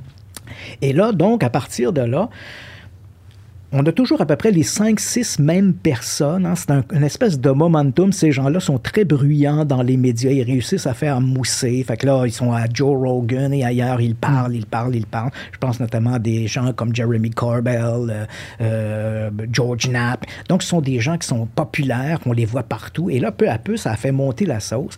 C'est éventuellement des gens pro-OVNI au, mm-hmm. au, Congrès américain qui sont dit Ah, c'est curieux, nos pilotes voient des trucs, puis on veut savoir. Donc, ça fait mousser la chose. Mais aujourd'hui, on, en, est rendu, il y a eu l'article, la publication des vidéos, le témoignage de pilotes qui racontent des histoires vieilles, parfois de 20 ans, hein, mm-hmm. parce que les événements, ces fameuses vidéos remontent principalement à un événement qui s'est produit en 2004 sur un navire au large de San Diego, qui était le USS Nimitz. Mais 2004, là, c'était il y a quand même 18 ans de ça. Donc, ces gens-là racontent un événement vieux de 18 ans. Dans des avions qui vont à 600 km. Voilà, tu sais, donc, euh, puis l'objet qui se déplace, bon, il faut calculer la vitesse de déplacement l'objet, mais la propre vitesse de déplacement de ton avion. Bon, il y a plusieurs éléments qu'on doit tenir compte. Et là, ça a moussé. Des gens au Congrès ont voulu avoir la réponse à ça. Ils ont fait pression. Le département de la Défense a récemment mis en place euh, deux, deux, comités, en fait, pour enquêter sur les ovnis. Un au sein du Pentagone, un au sein de la US Navy. Mais éventuellement, tu dis, euh, ouais, mais on est cinq ans plus tard, là Puis on n'a toujours rien. C'est cinq ans plus tard, là, on a quoi? On a beaucoup de monsieur en cravate qui sont venus nous raconter plein d'affaires. Mais elle est où, cette damnée épreuve qu'on attend depuis 80 ans? Elle est nulle part. Mhm. Des bouts de films qu'on voit pas grand-chose, des gens qui racontent des histoires, comme si c'était la première fois que des pilotes racontaient des histoires d'OVNI. On a plein les pages du projet Blue Book, des pilotes civils, des pilotes, des pilotes militaires qui ont raconté avoir vu des trucs bizarres. Mais la preuve, elle est toujours pas là. On a beau monter au Congrès, au Pentagone, monter les barricades, se mettre des antennes sur la tête. Euh, à un moment donné, il faudrait arriver avec une preuve, quelque mhm. chose, mais on n'a rien, absolument rien. Mhm. Donc, je comprends que moi, pour moi, je suis pas très impressionné. Ce que je vois là, Là, ce serait trop long de raconter ça, mais ce que je vois là, ça s'est déjà passé dans l'histoire américaine. Ça s'est passé, en fait, à la fin des années 80, début des années 90. Il y a eu un phénomène qu'on a appelé la peur satanique. Les gens voyaient le diable partout. Euh, ils avaient infiltré toutes les sphères de l'activité humaine. Ils étaient au Congrès, ils étaient dans les écoles. On le voit un peu aussi avec QAnon. Ils ont mhm, sorti ça un mhm. peu, les méchants satanismes. Rien de nouveau sous le soleil. Rien de nouveau sous le soleil. Et à l'époque, lorsqu'il y a eu cette peur satanique, ça a été partout. Ça a remonté au Congrès. Le Congrès, comme dans l'histoire des ovnis, le Congrès a dit on veut savoir ce qui se passe? Y a-tu des satanistes qui mangent nos bébés? On racontait qu'il y avait 50 mhm. 000 bébés qui étaient assassinés chaque année aux États-Unis. 50 000 bébés, ça commence à être beaucoup. Et comme qu'on n'en connaisse aucun personnellement. Et jusqu'à temps que finalement, on, là, on voulait avoir des réponses et on a chargé le FBI d'enquêter sur ces histoires-là. Et euh, l'enquête a été menée euh, entre 1989 et 1991. Et le, le chef enquêteur, Kenneth Lanning, a déposé son projet en 91 pour dire que c'est de la foutaise. Il n'y a rien de ça qui existe. C'est pas vrai. Il y avait des petits groupes satanistes à gauche, à droite, là, euh, qui tuer un chat, puis renverser une pierre tombale dans un cimetière. Mhm. Des bébés assassinés, il n'y a pas ça. Il n'y a, pas, mhm. a pas de... Euh, l'idée qu'on se, se fait là, du satanisme hollywoodien avec des ramifications partout, des gens avec des capes noires, ça n'existe pas. Ça, c'est à Hollywood, ça. Cette réalité-là n'existe pas. Donc, il y a des gens, quelqu'une poignée d'individus qui ont réussi à l'époque à faire monter, la, à faire mousser l'affaire jusqu'à ce que ça aille au Congrès et que finalement les autorités se saisissent de l'affaire, donnant une impression de sérieux derrière mhm. ça. Et c'est exactement ce qui se passe avec les ovnis. Là, là on a l'impression que c'est très sérieux là, parce que tout le monde embarque là-dedans. Mais euh, moi, je, serais prêt à mettre des sous, là, gager que dans un an ou deux ans, là, cette folie-là va retomber. Puis on va dire, bah, on n'a pas grand-chose. Mhm. Une dernière. Vas-y. Ouais. Le monde du Loch Ness. Dans le cas du monstre du Loch Ness ou le Bigfoot, ça, ça, c'est des sujets intéressants où on peut faire de la bonne science. on l'a mhm. vu dans le cas du monstre du Loch Ness. C'est-à-dire qu'on a des témoignages. les premiers témoignages remontent euh, à l'Antiquité, ben, à l'Antiquité où je dirais, on, le premier témoignage c'est 565 à peu près après Jésus-Christ. Donc on a les premiers témoignages d'une bête dans le lac. Mais principalement pour ce qui nous intéresse, l'homme moderne, les observations vont se multiplier à partir de 1930 le long du Loch Ness parce qu'on a construit une route qui mhm. longe les berges. Donc, sur plusieurs dizaines de kilomètres, les gens ont une vue dégagée du Loch Ness. Et là, il va y avoir ces témoignages. On voit des créatures, on voit quelque chose d'étrange. Et tout ça est une question de foi. Il y a plusieurs tentatives scientifiques qui ont été menées dans les années 60 et 70 qui n'ont jamais pu déterminer la nature ou la non-nature du monstre du Loch Ness. Donc, on était dans un aspect folklorique. Et à un moment donné, arrive la science mm-hmm. et la science nous a apporté une réponse définitive. Donc, on est à ce moment-là en 2000. j'espère que c'est oui, j'espère que c'est oui, j'espère c'est oui. Ben, on est en 2000 et là, il y a un scientifique de l'Université d'Otago en Nouvelle-Zélande, euh, dénommé Gemmel, euh, Neil Gemmel, qui décide, de, qui est un spécialiste de l'ADN environnemental. Or, on le sait, tous les animaux contaminent leur environnement, que ce soit par des excréments, des, résidus de peau, peu importe. Et l'ADN environnemental permet, particulièrement dans des milieux aqueux, lacs, rivières, etc., de déterminer les espèces qui vivent dans ce milieu-là. Donc, Neil Gemmel se rend au Loch Ness. Il va prendre 200 euh, échantillons d'eau, principalement dans l'endroit où le monstre apparaît le plus souvent, la baie d'Urquhart, et il va analyser, va faire un séquençage de ça. Et la réponse est définitive. il n'y a aucun animal inconnu dans le Loch Ness. À moins que cet animal-là fait jamais pipi, caca dans le Loch Ness, mhm. mais il n'y a aucun animal inconnu dans le Loch Ness. Par contre, les relevés ADN montrent qu'il y a énormément d'anguilles, beaucoup plus d'anguilles qu'on le croyait. Les populations d'anguilles sont très nombreuses. Donc, forcément, les gens auraient peut-être vu des anguilles, ces éléments-là, ajoutés au folklore d'un animal inconnu, mais on a une réponse scientifique. Il n'y a aucun animal inconnu qui vit dans le Loch Ness, mais des populations d'anguilles très nombreuses. Merci, bonsoir. Fascinant. On a, fait la même chose avec euh, le, le, Bigfoot, Sasquatch, Yeti, donc cette hominidé inconnue. Là, encore une fois, on avait toute une communauté de gens qui disaient on a des preuves, mais les scientifiques font la, la sourde oreille à nos réclamations. On a des excréments, on a des poils, on a ci, on a ça. Et puis éventuellement, il y a un scientifique qui a dit, euh, ben, euh, Brian Sykes, et euh, c'est un scientifique qui travaille à l'université de, qui était à l'époque à l'université de de, Cambridge en Angleterre qui dit euh, ben voilà, si c'est vrai que vous avez des échantillons, lui est un spécialiste de l'ADN, il dit moi je suis intéressé de faire des analyses de ça et déterminer s'il y a un hominidé inconnu. Alors ce qui va se produire, c'est qu'il va lancer un appel à tous ces gens qui prétendent avoir des échantillons biologiques de l'animal. Il va recevoir une cinquantaine d'échantillons. De ces 50 échantillons, il va en éliminer pour n'en conserver que 37, les autres étant ou bien identifiés de près ou des fibres synthétiques que l'on disait être des poils mhm. d'animaux. Et il va analyser ces échantillons. Certains proviennent soi-disant du Bigfoot, euh, Sasquatch, euh, d'autres proviennent du Yeti, et il va faire une analyse de ça. Et de tous les, les analyses qu'il fait, il n'y en a aucun qui provient d'un hominidé inconnu. Ce sont toujours soit des poils de chèvre, des poils de, yak, des poils de chevaux, des excréments de d'autres types d'animaux, mais jamais un hominidé inconnu. Ça ne veut pas dire que cet animal-là, le Bigfoot Sasquatch, n'existe pas, mais s'il existe, on n'a jamais eu entre les mains, ou un laboratoire n'a jamais eu entre les mains, un échantillon biologique d'une de ces créatures. Donc, pour l'instant, le dossier reste ouvert, mais ceux qui prétendaient détenir de tels échantillons ben, mhm. ils n'ont pas fait la preuve de leurs affirmations. Fascinant. Merci infiniment. Ça me fait plaisir.